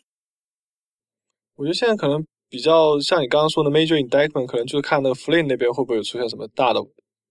大的问题。Flynn 现在也问，我觉得问题不大，就说 Flynn indict 现在至少我看到的新闻里，Flynn indict 一个是他和 Turkey 的关系，一个是他那个有没有跟最多就他有没有跟那个俄国大使私下会面。那这两个事情还是就说和和川普的直接连接还是比较弱的，他和那个。土耳其的关系其实就跟 Manafort 跟乌克兰的关系一样。这 Trump 可以很简单，就是 long long time ago，他就 before he joined my campaign，他就已经做做了这些事情，和我划清界限。然后这个之前这个跟俄国大使会面啊，私下做保证这些这些问题呢，在 Flynn 辞去国家安全顾问之后，我觉得对 Trump 来讲已经止血了。就是民 general 的民意可能可能还没有，但是对 Trump 的核心支持者来说，这个事情就已经了结了。你现在即使起诉 Flynn，因为这个事情已经滚了这么久了，然后你又不能够直接证明说 Trump 受益给弗林做什么事情？我觉得即使起诉起诉弗林的话，对于川普的影响也是也是非常有限的。现在就说很多是一个 bait，或在诱惑民主党去咬这个咬这个饵，再去 radicalize。但你真正一呼一呼拥都上去以后，其实发现你能够撕下川普的肉，其实蛮少的。一个 major indictment 可能要到要到 Pence 或者是 Donald Trump Jr. 或者 Kushner 这些都被起诉，几个人都被起诉之后，我觉得对川普才会有比较根本性的动摇的影响。对，现在共和党也不是当年的共和党了。像当年水门事件的时候，像什么 Goldwater，然后 Heinz 他们最后都去找尼克松发表，尼克松对尼克松发表最后通牒。今当今我估计你其实只在共和党里面是找不到这种人的。那还有 Goldwater 接班人就是 McCain 啊。啊，当然了，妈，对啊，那当然。但是但是他但是他也并不是共和党现在最高领导人嘛。比如当年是 Scott 嘛，就是共和党参议院领导人，还有我记得是 Rose 吧，众议院领导人去找那个。发表最后通牒，那当时因为情况也不一样，当时民主党控制了整个的众议参众两院嘛，对于共和党这个控制参众两院来说，他们弹劾特朗普基本上是不太可能，也是不现实的。所以说，顶多是能看出他这个事件持续发酵的话，能不能对这个选情啊进行影响。但是我们看了他对共和党那个，比如说特朗普本人的。呃，这些支持者还是没有什么太大影响。就是最后他是不是能够这个影响摇摆选民，最后导致共和党失去众议院，这可能才是他最后的政治影响。至于他特朗普本身或者他辞职的话，你可能就像何老师和刘老师说的，可能得到那个 Donald Trump Jr. 这种这种级别的，可能才会这个事件中特别严重。对，因为共和党在国会层面上，它有，比如说，比如说明年明年初的时候，如果有一个 major indictment，就会马上影响共和党在中期选举的选情。那国会共和党当然，我觉得至少领袖层面是有动力去施压川普辞职，或者说采取什么措施止血的。但是现在这个时代最不同的就是说，共和党分为分为两派了，一派是 establish，一派是这个 Trump supporter。这个 Trump supporter 对 Trump 的粘性，这个用用户粘性非常强。这个，所以你你去怎么去施压的话，对于 Trump supporter 来讲是没有没有用的。那你最后就会陷入一个两难。你为了争取中间选民，结果 push off your base，那最后选举你一样会选的很慢。你为了这个 Trump Trump core supporter 去去 stick with him，然后你去 push off 这个 moderate voter 也会死的很惨。共和党现在就翻回到阿拉巴马这个例子，为什么阿拉巴马共和党、阿拉巴马州长都不管不管莫尔，只继续支持莫尔，或者说不不会采取任何 intervention，就是一个。典型的范例，就是因为如果你现在去惩罚莫尔的话，去收拾莫尔的话，莫尔大概有百分之三十多的核心支持者，那这些支持者会在接下来的二零一八年的共和党州长初选啊，共和党其他这种选举中会叫你好看的，你会死得很惨。所以有这个有这个动力在，不管 national politics 怎么做，这个 political 做那个 poll 说全国有多少选民支持这个把莫赶出去，对阿拉巴马影响很小。阿拉巴马整个州共和党从 Shelby 到这个。这个州州这个每个州的这个 county party chair 都基本上对 Moore 是要么是不保持中立，要么要么是继续支持，这就是一个很典型的这个这个共和党内部出现 polarization 的对对他在在整个整体政策或者说政治路线抉择上的影响。啊，我觉得就是这个问题，对于共和党人大多数来说，还都是保守派为主嘛，所以说的中间派选民其实也不是很重要，因为他们很多都是在非常保、非常安全的选区里头，而且他们非常安全里面选区的这些呃共和党这些在任的议员们，最最最害怕的其实并不是大选，而是这些初选，就是包括 more 这种呃极端这些这些这些这些 anti-establishment 的这些 source，是他们对于他们初选极大的威胁，所以他们在他们对初选的。这种就这种对于，所以他们要对这些初选能够造到的麻烦，做做出非常大的让步嘛。所以说，对于他们，其实对于中间选民，也就是这种游离是说，都基本上对于这种事情也就只能放任。再加上阿拉巴马毕竟是阿拉巴马嘛，曾经出现出现过各种各样神奇的人物，比如说乔治华莱士，对吧？而且我觉得感觉就是，就我因为我我生活在 Arizona 嘛，然后我现在觉得可能我们对这个温和派、保守派的人数可能还就。可能还高估了，我觉得可能极端派的人数过去其实更多，只是大家隐藏的比较好，然后现在全都暴露出来了。就我就拿我去教教会来来做例子，我去的教会是一个在学校附近的一个呃南部浸信会，美南浸浸浸信会。然后之前我去都觉得还很还很太平，大家都还很温和，因为我觉得可能在学校周围，然后参与的人都是以学校的学生为主。然后大家可能年年年纪比较轻啊，所以虽然是在保守，虽然是在洪州，虽然是在一个保守派的重镇，是吧？但是大家还是相对靠中间的中偏右的教友群体。但川普上台以后，就发现就是很多人都撕下了这个伪装，然后就变得非常非常的这个 ultra conservative，或者是就是就是彻彻底彻底的变成那种 Trump supporter 那种。那种那种样样子，然后就感觉就是突然一下，我就感觉就不认识这个教会的人了，就感觉就是这些人原来其实他们并不是温和，他们只是装的温和，装了很久罢了。我觉得现在就说这个温和跟保守的定义要重新改变一下。过去我们说温和是说 Rockefeller Republican，那这些这些温和现在不叫温和了，现在叫 Rhino 或者叫 Democrats。那新的所谓的温和，或者说，我我我一直觉得 establishment 其实是更好的一个词。establishment 并不代表你的立场是温和的，而是说你的 decency 或者你这个 institutionalization 的程度是不一样的。也就是说，在现在这个程度里，你比如在 Moore 举个例子里头，Ted Cruz 可能都是温和了 Ben Sass 呀，或者说这个 Mark Rubio，这些都是温和。所所谓的 establishment，并不是说他们的政策立场。并不是说他们政政策立场有多么温和，而是说他们的政治路线是比较温和的，比较 institutionalized，比较 pro establishment。所以他们会选择当有 major 这个 scandal 的时候，他们会选择跟你划清界限，有一些可以做，有一些不可以做的。那新的这种 alt right 或者说 ultra conservative 的意思，就是他们的。政治路线不一样了。你说 Ted Cruz 跟 Roy Moore 他们在政策历史上，或者说那些反对很多反对这个 Roy Moore 的 conservative，并不是说他的在政策立场上要比 Roy Moore 温和多少，而是说在政治风格上他们的不一样。所以说这个就说你就是并不是说这个 moderate 在缩小，而是说你这对 moderate establishment 的这个定义变一下之后，你会发现其实共和党的这个所谓的 establishment politician 还是还是很多的。但是选民里或者说更 vocal 的这个 supporter 里面。可能是 alt-right 或者说不 care anti-establishment 的这个 voter 是更多的。那我再那那我再 clarify 一下，就去年比如说我去参加教会的时候，当时我们教会其实相对来说比较偏政治点，所以经常在布道都会讲一些政治的事情。当时我们牧师就公开批评川普和希拉里两个人，就感觉各打各打五十板的吧，两两个人都不是好人。然后我上次去教会，然后就比较震惊的是，我们这个牧同一个牧师，他就说。我们这个基督徒在阿拉巴马在被攻击，是吧？然后那个这个那些 establishment 现在在攻攻击我们，我们现在要这个要什么 opp 呃什么 opposition 要 rising，我们要对抗。然后我想，我靠，你在 Arizona，你管那么远的事干什么？这跟你有什么关系？但他们就是感觉就是同一个牧师，至少他在政治上的表态，从去年到今年，至少往左边走了五十米吧。啊，应该说往右右边走，右往右右边走的线都已经不知道不知道走走到走哪去的那种感觉。我觉得这跟特朗普胜选也有很大的关系，因为你想在二零一二年之后，共和党全国委员会不是作为一个著名的呃自我诊断嘛，说我们党应该向这个温和，就是是中间派，包括什么这个接纳移民的这些这些这些这些议题进行靠拢嘛。但是这算是特朗普的这个从彗星一样的崛起，导致这个他们这个所谓的这个二零一二年报告是，所以他做的他。他在去年大选中没有没有按照一条他那个二零一二年那种纲领，然后最后却赢得了总统嘛。包括这些这种极右派的这些言论的话，这就让他这些极右派的人看到说，哎，好像这也是可以接受的嘛。这个毕竟他当上总统，所以估计他们这也就爆发出来，就不再伪装。我觉得这跟尤老师说的是可能有很大关系吧。我我觉得我倒是不觉得说他们之前在伪装，我觉得是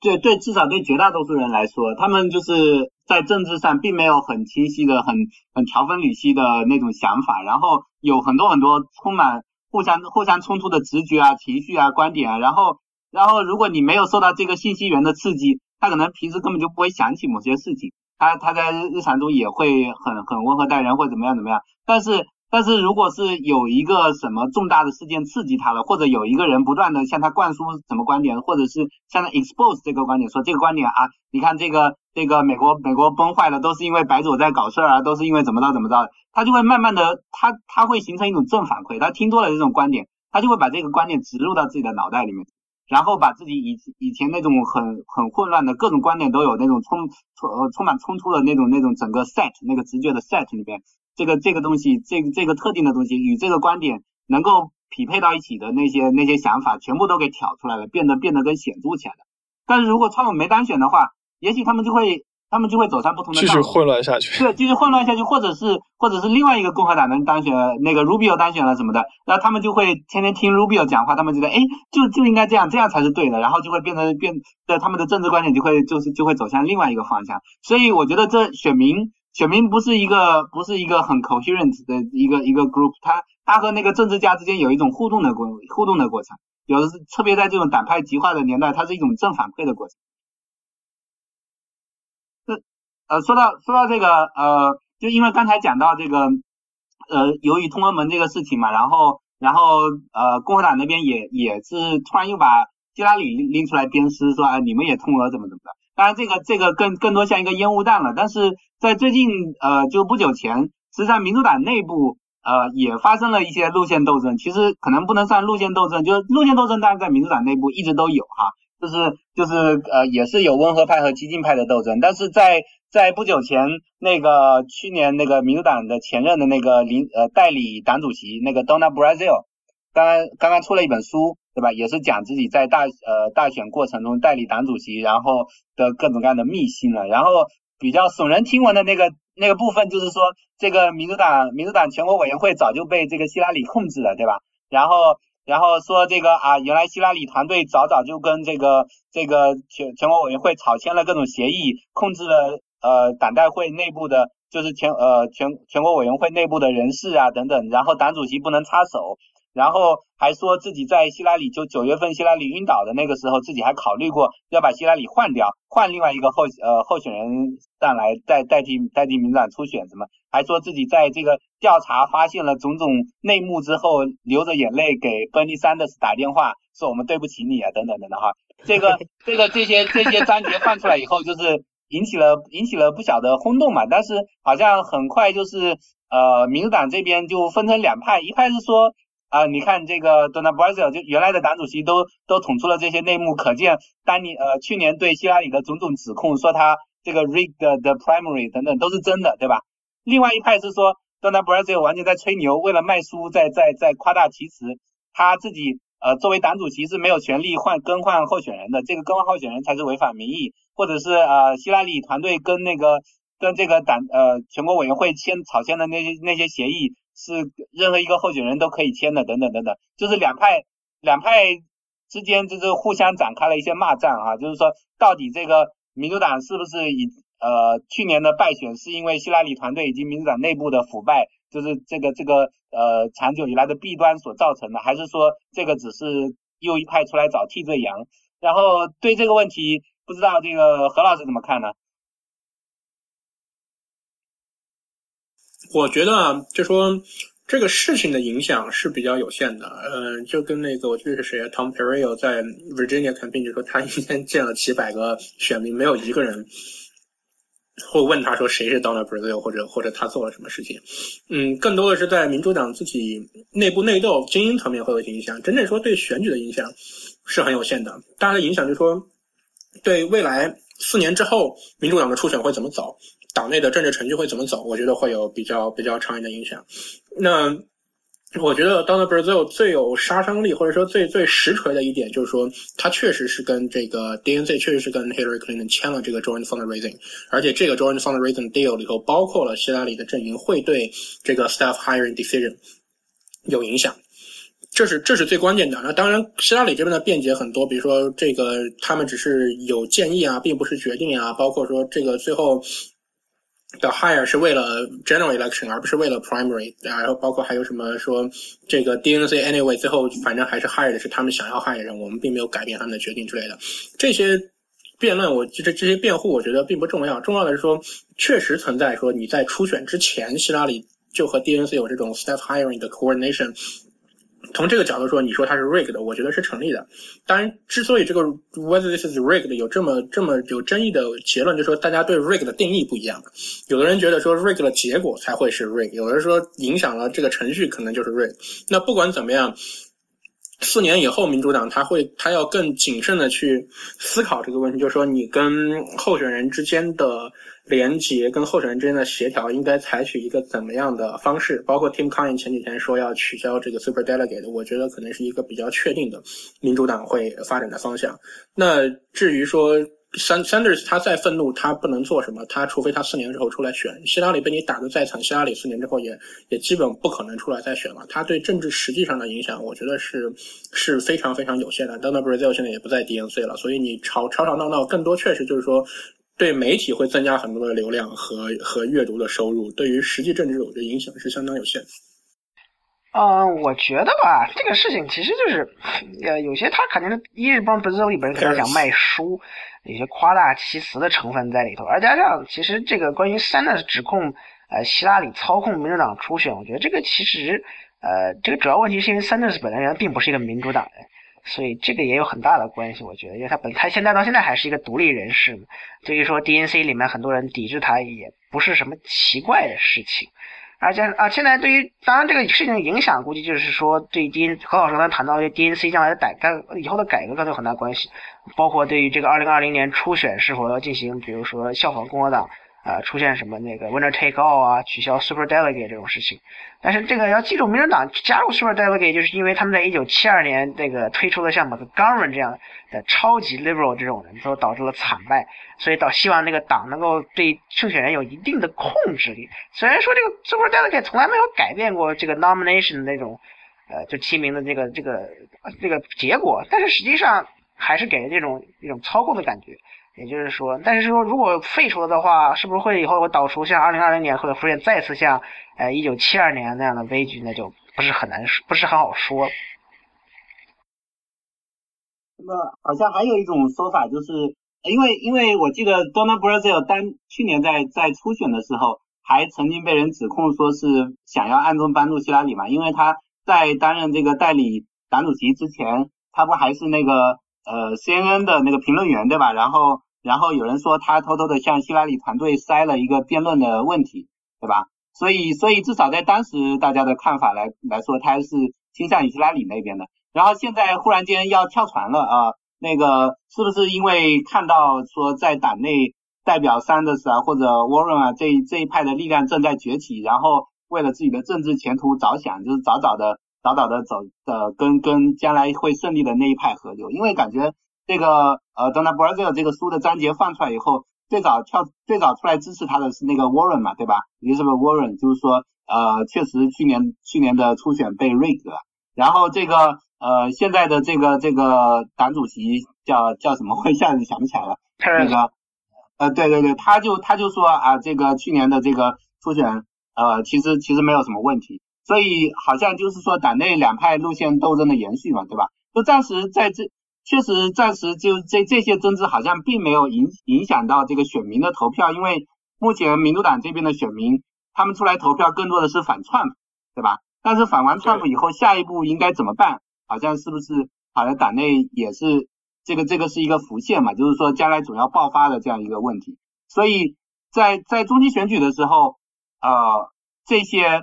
会不会会不会对明年的选举造成影响，或者是更更长远而言，就有有可能中期选举的时候，牛党这边还是呃主要心里面想着要要给川普一个颜色看看，要给共和党一个颜色看看，但是接下来接下来这个这个党会往会往什么方向走？呃，你有什么想法吗？其实我觉得，你看这个我军亚的州长选举就可以看出来，就民主党现在选民就是非常愤怒、非常 motivated，就感觉不管谁上去，他们只要是代表民主党，他们都会选上去。那 Northam 他自己，他本来他是一个偏保守的民主党人，然后他自己其实，在那个我看他比较他的地图和之前几任州长那个选举地图，就感觉甚至包括那个总总统大选地图，就感觉他的影响，他在我军亚的这个影响力其实比不上他。两个民主党的州长前任 c l a n 呃 Ken 和这个 McAuliffe，甚至也比不上奥巴马跟 Bernie Sanders 在这边，就当年地图的覆盖率。但是他就是这么轻易举选上去了，而且他记得我记得好像他是原来他还自己承认过，他两次都投给过小布什，所以他其实是一个很保守的民主党人，甚至可以说是是吧？所谓的这个 Democrat in names only 的某种程度上可以这样在。当年至少是这样一个人，但大家就是不管谁就把他选上去了，而且他初选他是击败了一个得到了奥巴马支持、得到了这个 Bernie Sanders 支持的一个 progressive 的 Democrats，但是我吉尼亚那边还是轻而易举把他选上去了，就感觉就是党内的路线斗争暂时还不是那么重要，关键就是先把自己人选上去，这个以后怎么办到时候再说，第一步就先把川普跟共和党的人先打下去。我个人看法是这样的。呃，我就想说，就是从共和党，比如说你现在共和党这个建制派跟茶党的分歧是非常大的，但是并不能阻止他们在二零一零年和二零一四年，还有一二零一六年取得了重大胜利。也就是说，这种党内的分歧有的时候是被扩大夸大了。只要他们有一个共同的敌人，也就是说，他们就很能很容易就会联合起来。比如说奥巴马，呃，这个共和党在过去八年的敌人就是奥巴马，他们所以说他们的选举只要是反对奥巴马，基本上就能团结一致。啊，对于民主党来说，现在来说。团结一致的方向就是要打倒特朗普啊！这基本上来说，他们来对于他们来说，这个问题并不是特别大。而像这个，但是呢，如果说输掉了选举的话，大家就开始互相的呃这个指责了。比如说去年呃希拉里输掉大选之后，我们现在就看到了大量的这些 Sanders 的支持者呃指责希拉里是什么这个不行啊，是建制派的傀儡啊什么什么的。也就是说，在二零这个在今年弗吉尼亚州长选举之前，也就是民主党最大的最大的这个担忧。就是输掉了州长之后，会就是在他们整个党内会爆发内战嘛。就是说，因为说 Northam 这种中间派如果输呃输掉了选举的话，他们就会讨论是不是这种像 Tom p i e l 他的初选输掉的这个人，就是比如说比较 progressive 的一种激进的民主党自由派是不是更好？但是他们这个 Northam 的胜选的话，基本上就宣告这个内战暂时是结束了。我相信他们民主党来更加将来会团结的来这个打倒特朗普这个在明年的选举中。应该来说，暂时来说，他们的分歧并不会夸大，因为基本上分歧的暴露基本上都是因为输掉了选举，所以说暂时如果说他们能够赢得选举的话，哎，一切都好嘛。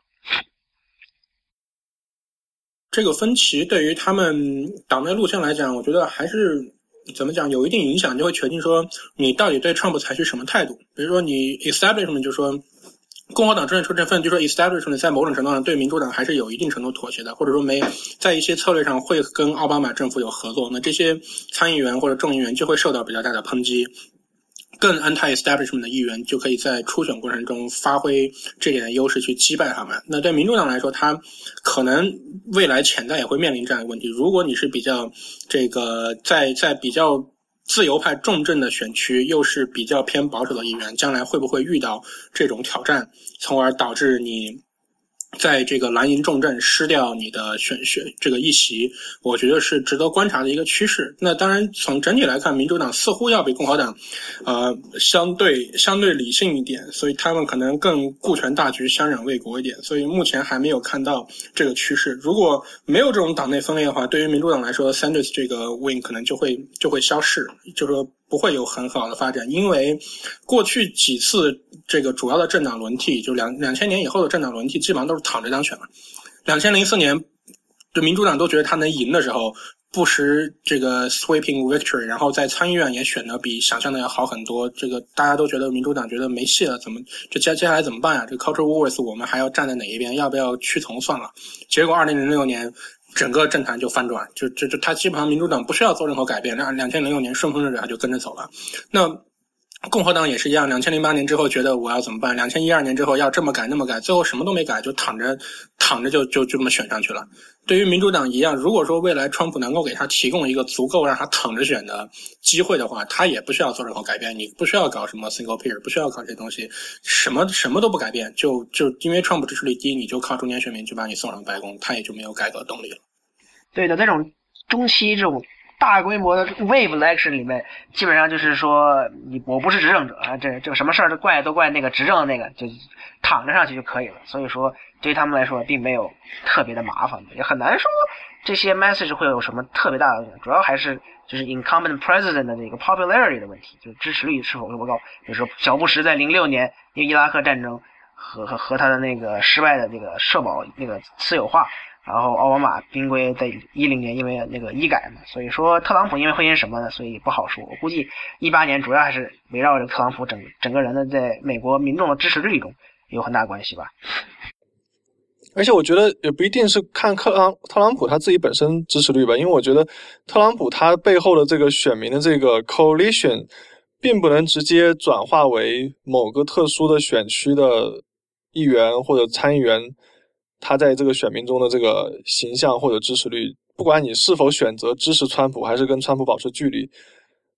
川普他那部分选民会不会支持你，或者支持到什么程度，都跟川普关系不是特别大，我觉得，而要取决于你现在这个国会，因为明年中期选举主要是看看国会他们现在能不能到底能不能 deliver 些什么东西出来，但是现在他们自己还没有拿出任何成绩，哪怕你明年经济状况再好，这可能功劳都是归川普，而不是归你的。对不对？所以现在要看国会能拿出什么东西，比如最近的这个税改，税改你们觉得有有希望能通过吗？这我不是很清楚。嗯，从现在来看的话，因为税改不是在昨天刚刚通过了众议院，但是众议院的这个版本跟参议院的版本差距非常大。啊，参议院现如今又加入了这个这个要废除奥巴马的那个强制购买医保那条条款嘛，就是 individual mandate，然后说可能就会整个使整个事情更加复杂一些。而且因为参议院的这个法案，他们因为他们通过这个特殊的 reconciliation 的嘛，所以对这个未来十年的财政赤字是有很大的要求的。因为他说一点五，这为只有只能在一这个未来的十年增加一点五兆的这个。这个这个赤字在十年之后是必须这个赤字为零嘛？这是根据那个当年这个 Bird Rule 所以规定的。所以他们要在这个就是说他们这个就这样会导致他们的数学上会出现一些很大的问题。至于说到底这些，比如说各各各个样的这个个人的这些税改啊，或者说是整个企业的这些减税啊，都要受到很大的影响。就是说最后如果呃能否。达到一跟众参众两院能达成一致，还是一个很大的问题。毕竟，像即使即使说，呃，这个税改是那个共和党一直呃，大概是近近在二三十年以来一直在这个 campaign 样的东西。但是他们在过去七年也是这个说一直要废除奥巴马医改，但是这是他们这一年以来是增购七八次尝试之后都是失败。所以说我们这个很难来说能够预测说它就一定能够成功。而且税改这作为华盛顿最艰难的几件事情，呃，自从一九八六年之后就再也没有过了。而且一九八六年的那个税改啊，是一个两党的呃共同的这个这个 effort，就是共同合作才产生的这个结果。当年像里根这种总统也是非常的呃这个技艺高超，本人的支持率非常高。那现在特朗普也没有这种效果，但是国国会也没有这些特别呃像那个 Bob Packwood、Dan Rostenkowski 这样这种这个。这个就是 legislative skill 特别那个啥突出的一些呃议员，所以说不知道他到底能不能最后呃就是说越过越过这个终点线。当然了，他们这个压力是非常大的，所以说为什么说他们在 House 通过的这么简单，也跟是说因为他们这一年之内没有做出任何的贡献，呃就是非常的从党员的动员性比较高，所以说可能性还是挺大的吧。小布什那个时候不是有一次 tax cut 嘛？那个不算不算这个税改嘛？就是说 tax reform 跟 tax cut 不一样，因为 tax reform 包括呃很多这些就是 closing loophole 就是这些漏洞啊，然后这个导致它其实他们 tax reform 最开始应该是指这种 rev 这个呃 revenue neutral 的嘛。小布什那个他本来是当年只受了这个十，他不是受了十年的那个呃就是简单的就是非常简单的这种呃 flat 那种 reduction of tax，就是说每个人基本上每个 bracket 都要减一减税，但是他在十年之后不就会过期嘛？但是就是说当然国会当当年不是在二零一零年的时候一二年的时候不就通过这国会的这个这个延期嘛？所以说他跟那个二小布什那个还是不太一样的。我看这个呃，Lisa Modoski 是吧？今天好像刚刚说就是有那个共和党的参议员呃说这个要税改不能把这个奥奥医改的事情给再放进来说，要先把这个税改通过了再再来讲奥医改的事情。所以看起来好像参议院现在想提出的这个版本应该是应该是过不了吧？就是接下来看两院再协对 m u r k o w s k y 说，如果我们不把那个，就是说那个特朗普刚刚提到的那个 health share subsidy，就是那个给医疗保险的补贴恢复的话，就是他所谓的说亚历山大跟穆雷的那个法案先通过的话，他是不能把那个税改跟那个医改医改那个联系起来的，所以他就不会投票给这个。所以说这大概就是相当于两个 no 嘛，因为 Ron Johnson 前两天啊，因为好像是因为企业一些税务的一些。呃，那个条款表示反对了。如果说再再来一个的话，这个整个就过不了。而加上他们参议院计划投票可能是在十二月初，而十二月初刚好我们有这个阿拉亚阿拉巴马州这个参议院特殊选举，说如果这个比如说这个 Donald Jones 民主党这位赢得了选举的话，他们的这个多数就只剩下了一席嘛。所以说，呃，暂时来说，他的这个参议院 current 就是现在这个版本说比较危险。对，现在这个版本的问题，我觉得就说它毕竟只是一个 legislative proposal，没有到最后要定稿。你回顾看医改的过程中，也是啊，很多 Ron Johnson 在医改的时候也是扬言要反对啊，说了好几次要反对，最后最后到最后一版的时候，不还是乖乖上传投赞成票？所以很多是这个过程中的这种这种 rhetoric。那真正就是有影响的一个是医改这个，但是我觉得既然医改已经失败了一次，他这次是想把医改插进来，我觉得是试试水。如果说能混过去就混过去，如果混不过去，他没有必要为了坚持要把医改过而为了坚持要过医改而把税改都牺牲掉。所以我觉得如果这个 m c c a s k y 和 Collins 再加上 McCain 三个人还是能投反对票的话，那 McCain 我记得他表态说他并并不必然会反对税改里包含医改东西。所以如果这个东西有还有三个参议员。反对的话，我觉得共和党肯定会把医改东西撤下来，然后去去专心做税改东西，而且。就共和党，因为如果说民主党不会不会投赞成票的话，关键就是共和党内部如何寻求共识。那在共和党内部，我觉得寻求税改的共识要比寻求医改的共识更容易一点。所以对于参议院最后能够通过一个版本，我是审慎乐观的。那如果参议院通过一个版本和众议院再去协调的话，reconciliation 失败的概率是比较低的。尤其在在过去的例子里，基本上就是众院把参院的版本吞下去嘛。众院在这个 negotiate 的过程中的 leverage 很小的。那只要，而且你看这一次过，他还是有大概十几票的这个，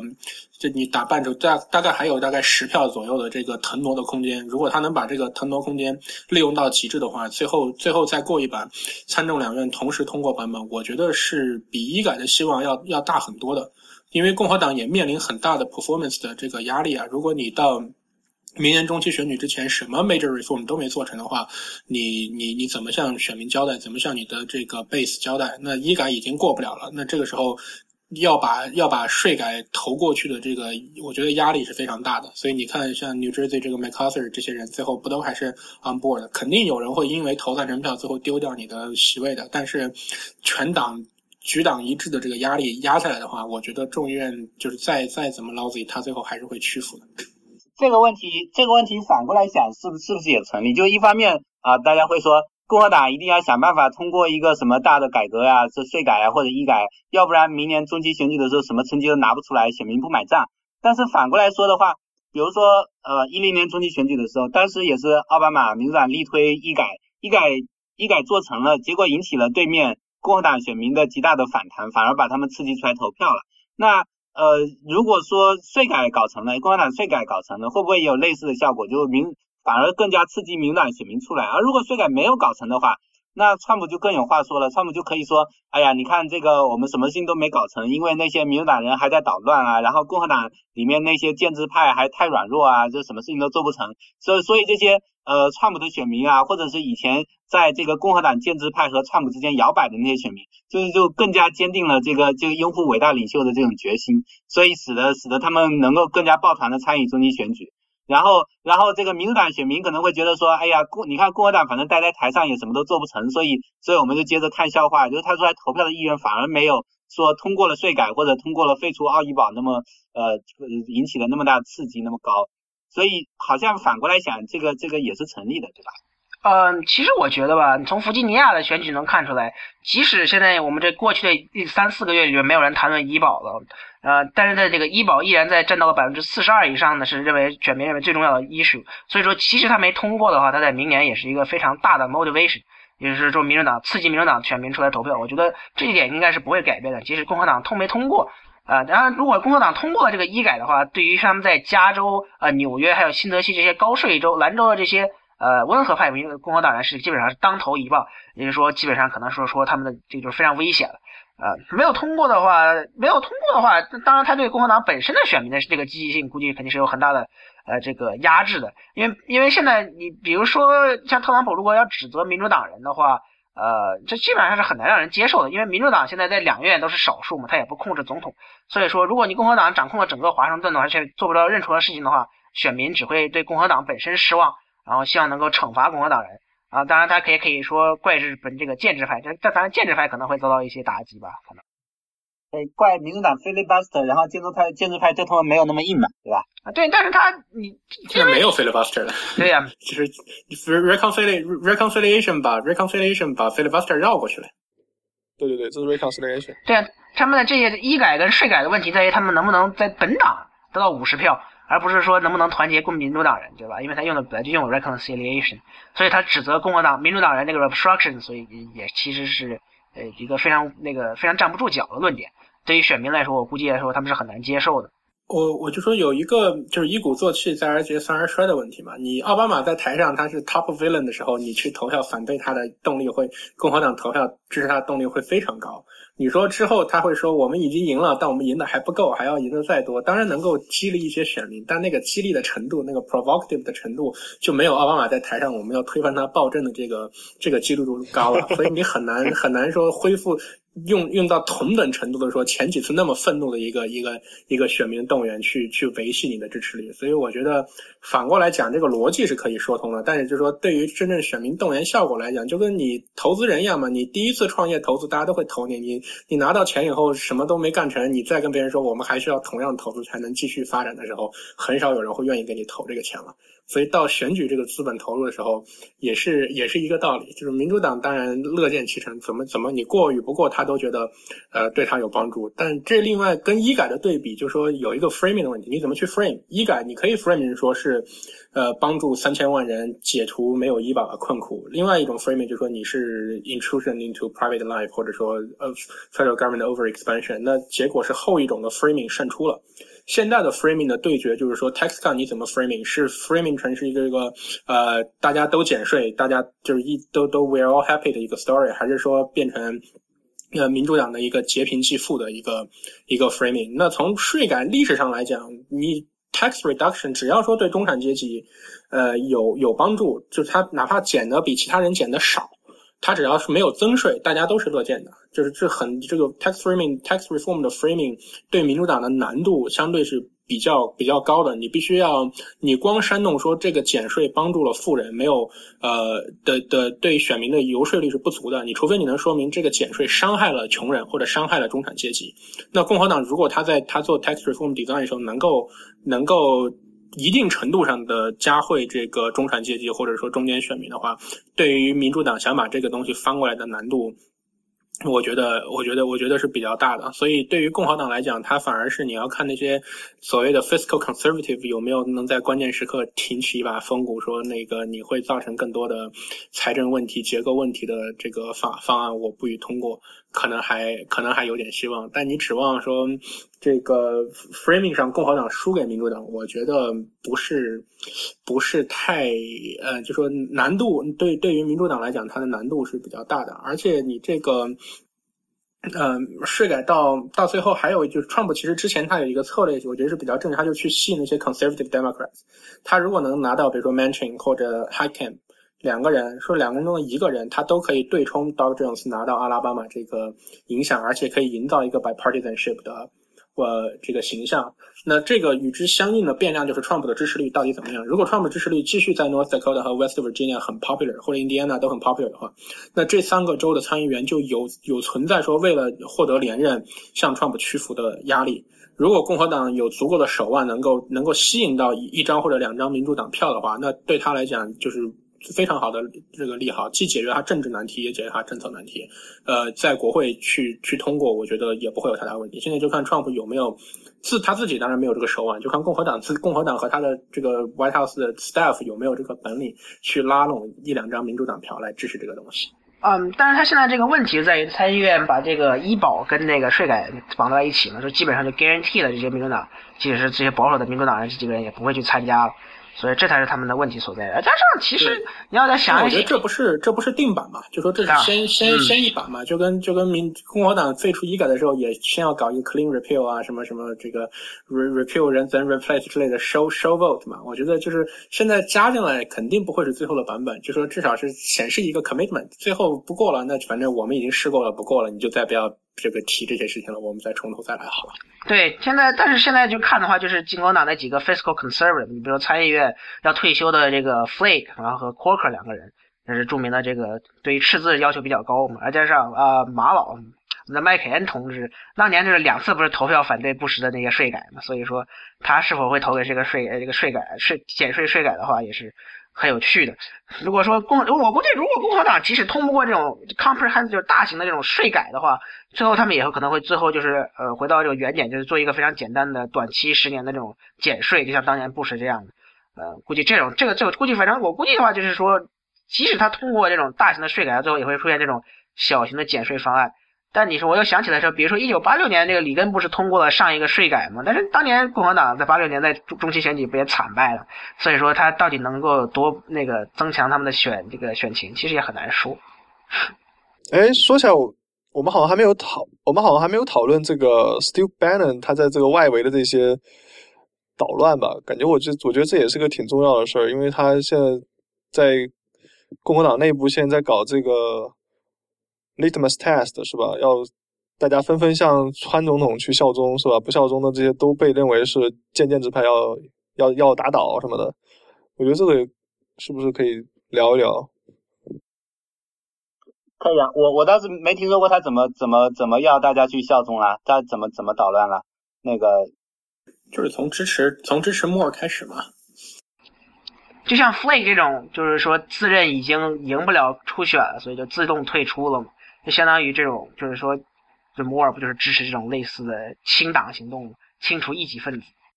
就那个 Strange 什么的吧？啊，对，Strange 是开始，然后什么 Flake 呀，然后他们还有说那个内华达的这个 Haler 啊，然后他们说明年还有说哪儿什么这个，比如说密西西比的这个 Waker，然后还有哪儿啊？他们本来说要那个 Challenge Corker，那 Corker 不也退了吗？所以说基本上是。对，那 Steve Bannon 他现在他在那个，他说他在 Go After Every。Incuban 嘛，对吧？对，他说就是明年明年再选的这个八位共和党参议员的每个，除了除了除了克鲁兹以外，每个人都那啥都要进行那个，就是相当于政党的意识形态的过关嘛。就是说你支不支持我们的大统领？呃，好像因为除除了克鲁兹的原因，就是因为好像因为班那个我们的班国是大大金主原来是支持克鲁兹的，所以就可能他就放他一马。那 Cruise 基本上属于一个免检的状态嘛，就是这个 产品质量比较令他们放心嘛。毕竟跟其他 这几个参议员还是不一样的，其他其他几个参议员就是要灵魂深处这个洗澡、出出汗、红红脸、扯扯袖子、摇摇耳朵之类的这些，肯定肯定要肯定要做。因为因为克鲁兹他爸是连环杀人犯嘛，他们不敢惹。对，其实 Bannon 做的就是 Jim DeMint 在在六年前做的事情，就是他二零一零年成立这个他自己 Super PAC 去支持这些 Tea Party 的呃 candidate。Bannon 做的其实是一样一样的事情，包括他们在那个密西比要 recruit 那个 Chris McDonald 去去打 Roger Wicker。McDonald 当年就是他们这些同样一拨人支持去打 Cochran 的嘛，最后也是惜败，可能差了一个百分点吧，还是多少？零点几。对，这就是就说没有民主，可能可能有几千支民主党票过给了这个 Cochrane，可能帮助他当时那个什么，否则的话麦当劳现在也已经是参议员了。所以他这个策略跟一零年选举一样，你如果要在 Nevada 或者 Arizona 去折腾你的话，折腾共和党的话，共和党可能会因此掉席次。你如果在这个深红州，像像一零年这样犹他呀这种这个这个这个。呃，这的 Texas 这些地方折腾的话，其实影响很小，反而是他实现他当选陆军最大可能性的一个办法。所以他应该聪明的话，他重点就是 Roy Moore 就是一个 test 嘛，他能把 Moore 推出来赢，这 Moore 在出这个丑闻之前是 guaranteed victory，所以对他来讲是一个极大的鼓舞，也也震动了其他这个选区想去 challenge Republican incumbent 的这个这个动力。对于他们来说，就是有完全有利无害嘛，你就算输了又不会动摇共和党席次，赢了就可以找。一个意识形态更纯洁、更贴近你的人选，所以他我觉得在密西比较密西西比或者田纳西这样搞的概率是比较高的。当然，我也希望他在亚利桑那能继续支持这个 Kelly Ward 去去去出马出马参选。呃，这就是这就是 Bannon 要真正实现他政治路线嘛？他在白宫内部，他感觉他自己被 Swamp 困住了，所以他出来或者说被赶出来之后，他要继续实现他政治价值，就是通过这种草根阶层营造新的一代，比 Tea Party 还要。conservative 对于拜登来讲，他并不是一个 Trump loyalist，他把 Trump 当做自己的工具嘛，所以他要选这些人的目的也是一样，要实现他的这个 populist 呃 movement 的目标。Moore 就是一个很理想的，但是就说谁知道共和党怎么反正选出的这些像 Akin 啊，这个什么 Sherry Angle 啊这些。一串那个，这那个呃，Delaware 那个叫什么？Mac Mac 也 McDonald 还是什么？Christine Christine McDonald 对，Mike Castle 基本上是百分之百保证把把对啊，就这种类似这种这种候选人，还有那个的 Indiana 那个 Murdoch。呃，科罗拉多那个 Beck 就很多这种这种人都容易出包，这是很蛮蛮蛮奇葩的一点，就是说你没有，呃，因为这就回到我们刚才说那个温和跟温和跟 establishment 区别，就是 establishment 不管它政策怎么样，它是 battle tested，它什么黑料都被挖过了，它持身相对比较正，相对比较注意，它很少被爆出这些点。而如果是一个 insurgent candidate，完全没有 experience 的，他可能历史上有很多黑点，你没有没有准备的，那到最后一下就被。现在被挖出来就很难看，出出丑事的概率也很大。所以莫尔如果输掉这个选举的话，对于 Ben 来讲，我觉得是会有一定，他他继续要这么走，会有会有蛮大打击的。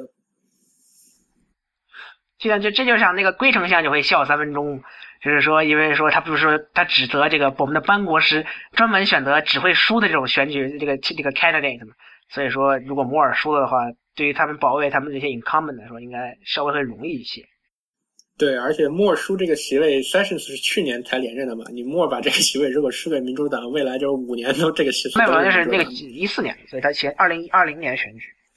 Sessions 啊，OK，去年是那个 Shelby，去年是 Shelby 的席位。OK，所以所以就这个席次，呃，还是就 Anyway，他还是在民主党内部是会有超过两年的时间的，就是蛮蛮长的一个时间段空在民主党手里，对于共和党来讲是一个长现在中长期的一个一个问题。哎，所以我们我们今天还有什么问题要讨论的？没有吗？那我们这个令人令人比较感到悲伤的是，我们的 Al Franken 同志也深陷这个是这个啊，对对对，这个这个事情这个事情可以说，就是说，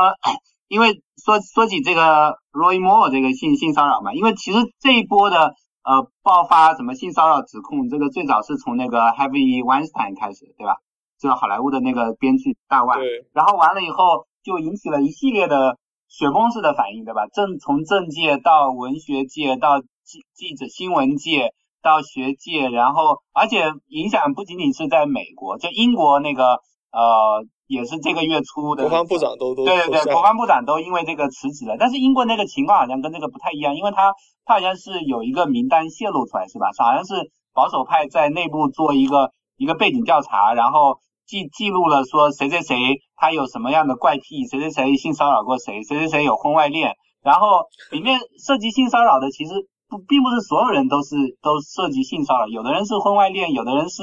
有人是那个怎么把恋人带到办公室来发生关系等等等等，就是就有各种各样很奇怪的原因了，还有人是嫖娼啊什么的，所以他的性质跟 性质跟这个美国美国这一波就是集中在性骚扰上还。还有像罗伊莫这样集中在什么什么去去跟幼女发生性关系等等，好像并并不完全是一样的。但是但是美国这个美国这个这一波这个呃指控啊，这一波这个确实是闹得比较狠啊，就尤其最近几天，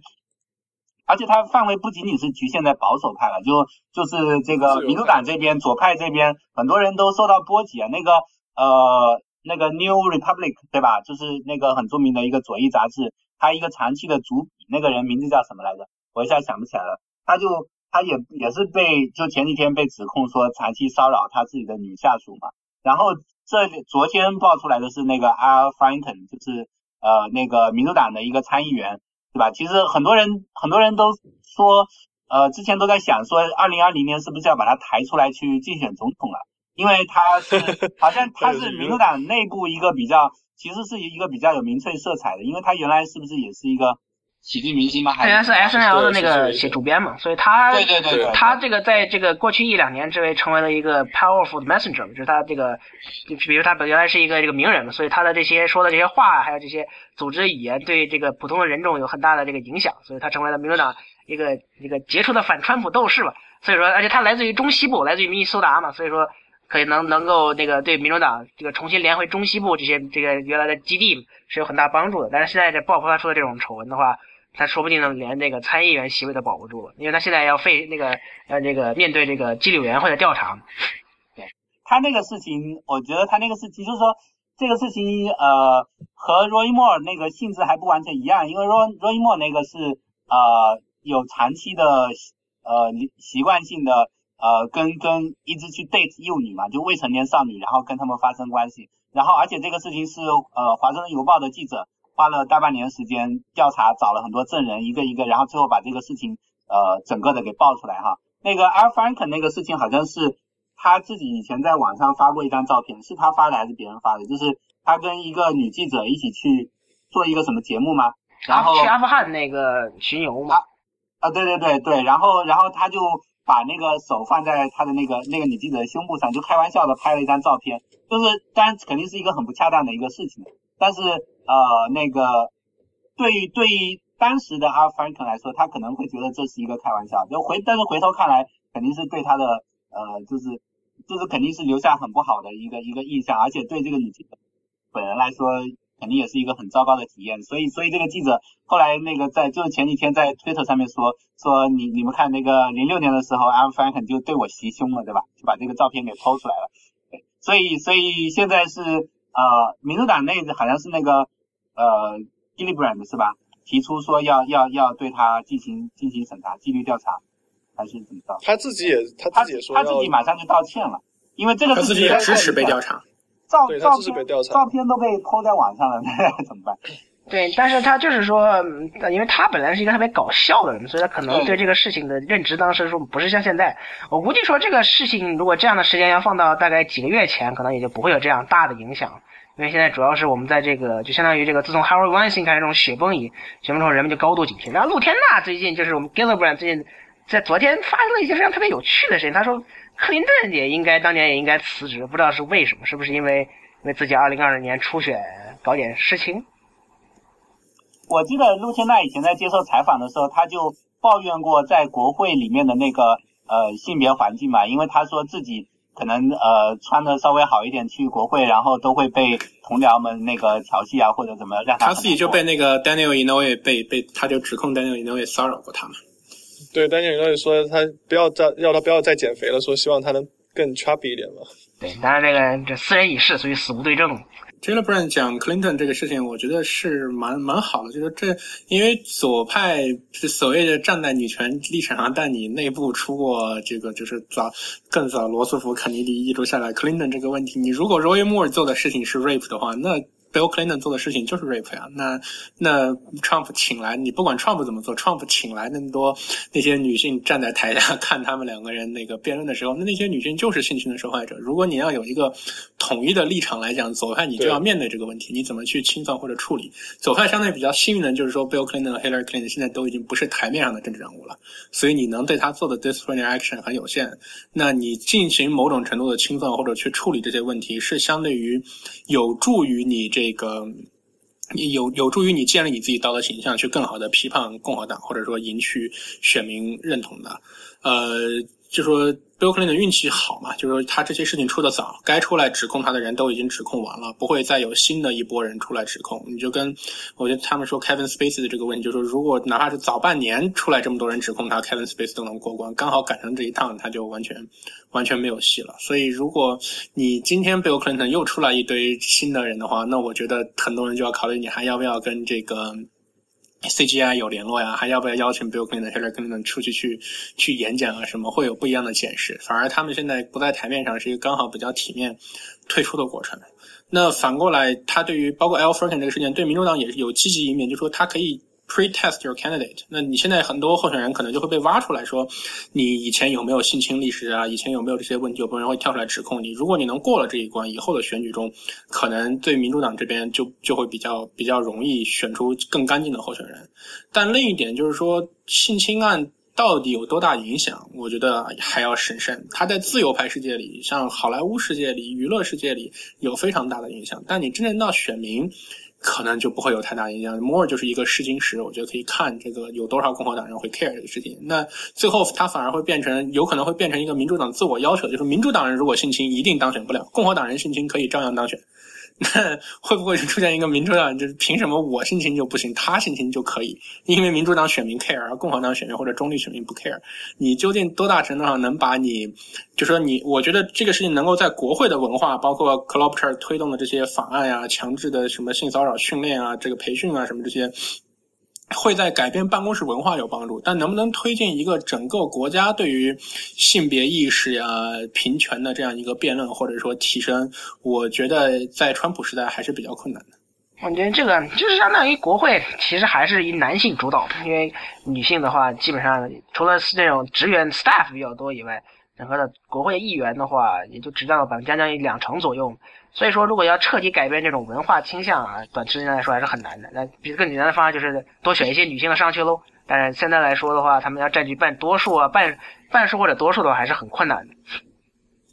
对，我觉得那个陆天娜他说，呃，比尔·克林顿当年应该辞职，就像何老师说的，其实是有一定道理。就是说，就算他是一种现在变成一种民主党的自我要求哈，就算共和党人完全不 care Roy Moore 的事情，但是。如果我们回头想二十年前民主党的选民是怎么样为克林顿辩护的话，就会发现这个选民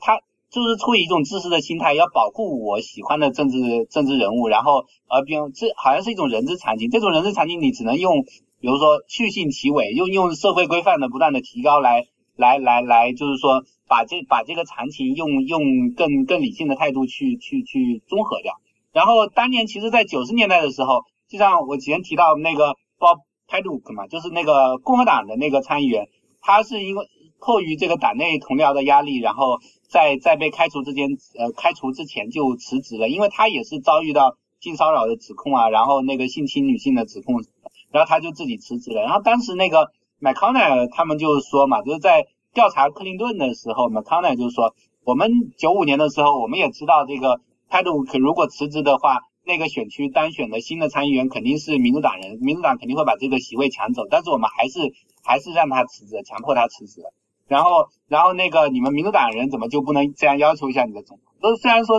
呃，如果你要同意弹劾，这个在政治上的杀伤力太大了，但是，但是，但是至少可以可以内部施加压力，让他主动辞职。反正辞职的也是戈尔顶上去啊，也还是你们民主党的人。所以当时的当时共和党和民主党在这个问题上，至少在台面上政治人物中，这个这个立场恰好是反过来的，就是共和党当时那一些真正的拥护什么家庭价值观的那一波人还在台上的时候，但是时移世易嘛，二十年前二十年过去了，然后现在这波共和党选民会说啊，你看你们当时克林顿那个时候，你们你们就死命的保他，现在我们干嘛不能保罗伊莫？以后干嘛不能保什么什么人？但去年干嘛不能保川普所以，只要你自己这边犯过一次错的话，以后就会被人抓住把柄，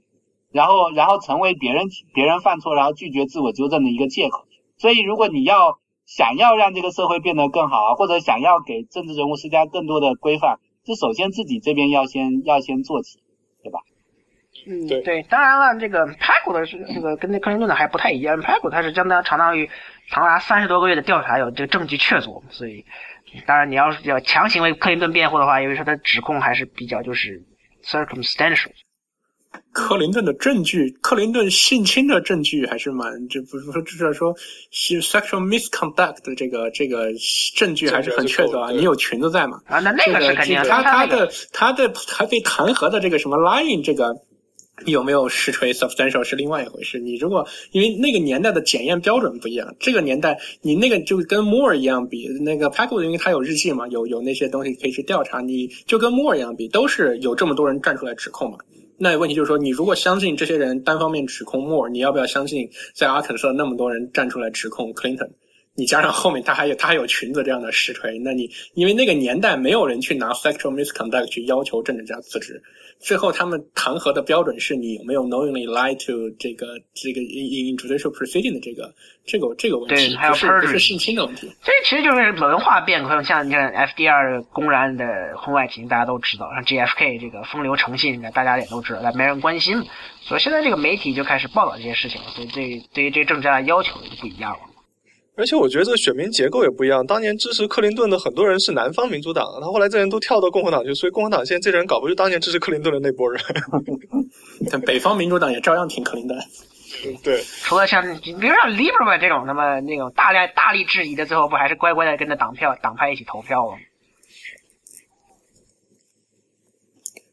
所以就是形成这种说，民主党支持者会高标准要求自己人，但是共和党支持者无所谓。那你这个时代下去以后，可能就会就会在共和党之间会形成一种，尤其是这个 Trump 这个 tape 之后，会出现一种，就是也也可以这样，政治也可以这样玩。就是原来觉得可能就死掉了，原来只要你足足够坚持的话，你就会迎来新的春天。脸皮够厚，对对啊，这是一个很大的对政对政治策略是一个很大的启示，或者说是一个一个鼓舞。就是说你不要那么早认怂。不要那么早认错，你只要拖拖的足够久，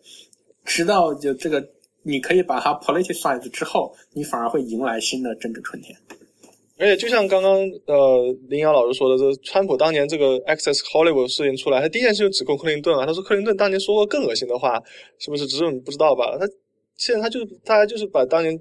你一旦对方犯了错，就被就会被另外一方给抓住，然后另外一方就会有有理由就。不进行改改变，这个我觉得是，我觉得是口舌口舌之战。就说，因为关键是选民 care 不 care。你说你你做了错事，你出来跟选民说，民主党当年也做了错事，那你要看选民是否这个支持你，whether they buy your idea。那我觉得关键到选举层面就是选民不 care，选民不 care 的原因是因为共和党选民觉得这个事情没什么大不了的，我更 care policy。而而不是选民在各打五十大板说，既然民主党犯了一次错误，我就决定原谅共和党一次。那选民我觉得不太可能是这样的 rational，而是说我就是要支持 Trump，其他要么是政治抹黑，要么是小小过小过时。他因为共和党选民不觉得这个这个是 gender equity 或者这个问题是个大事，所以他们很容易去支持共和党的候选人去去做这样的事情。反正就是说，这个性性骚扰这这个雪崩式的爆。这个这个揭露嘛，一方面反映出好像美国现在社会正在经历一场，正在开始经历一场比较深刻的文化和规范上的变迁，对吧？然后共和党、民主党两边选民又在发生重组，所以政治上的大动荡，当然可能是已经开始了，从去年就已经开始了。那持续到什么时候完成这个重组，就是我们也不知道。所以，这我们是刚好，你要说有幸也好，说不幸也好，生活在这样一个。风暴眼的时代，风暴的对对，所以今天今天的这个这个我们播客就聊到这边吧。选美播客是 IPN 网络旗下的节目，我们的网址是选美点 US。我们推荐大家使用泛用型播客客户端订阅收听，这样能在第一时间收听到选美的更新。我们在微信上有公众号 IM Election，并在知识星球开设了付费读者栏目，每日更新最新最快的美国时政要闻和社科研究动态，并附有专业人士的点评分析。欢迎大家同时收听 IPN 网络旗下的其他精彩节目：一天世界、灭茶苦茶、无次元、陛下观、太医来了、硬影像、流行通信、时尚怪物。谢谢。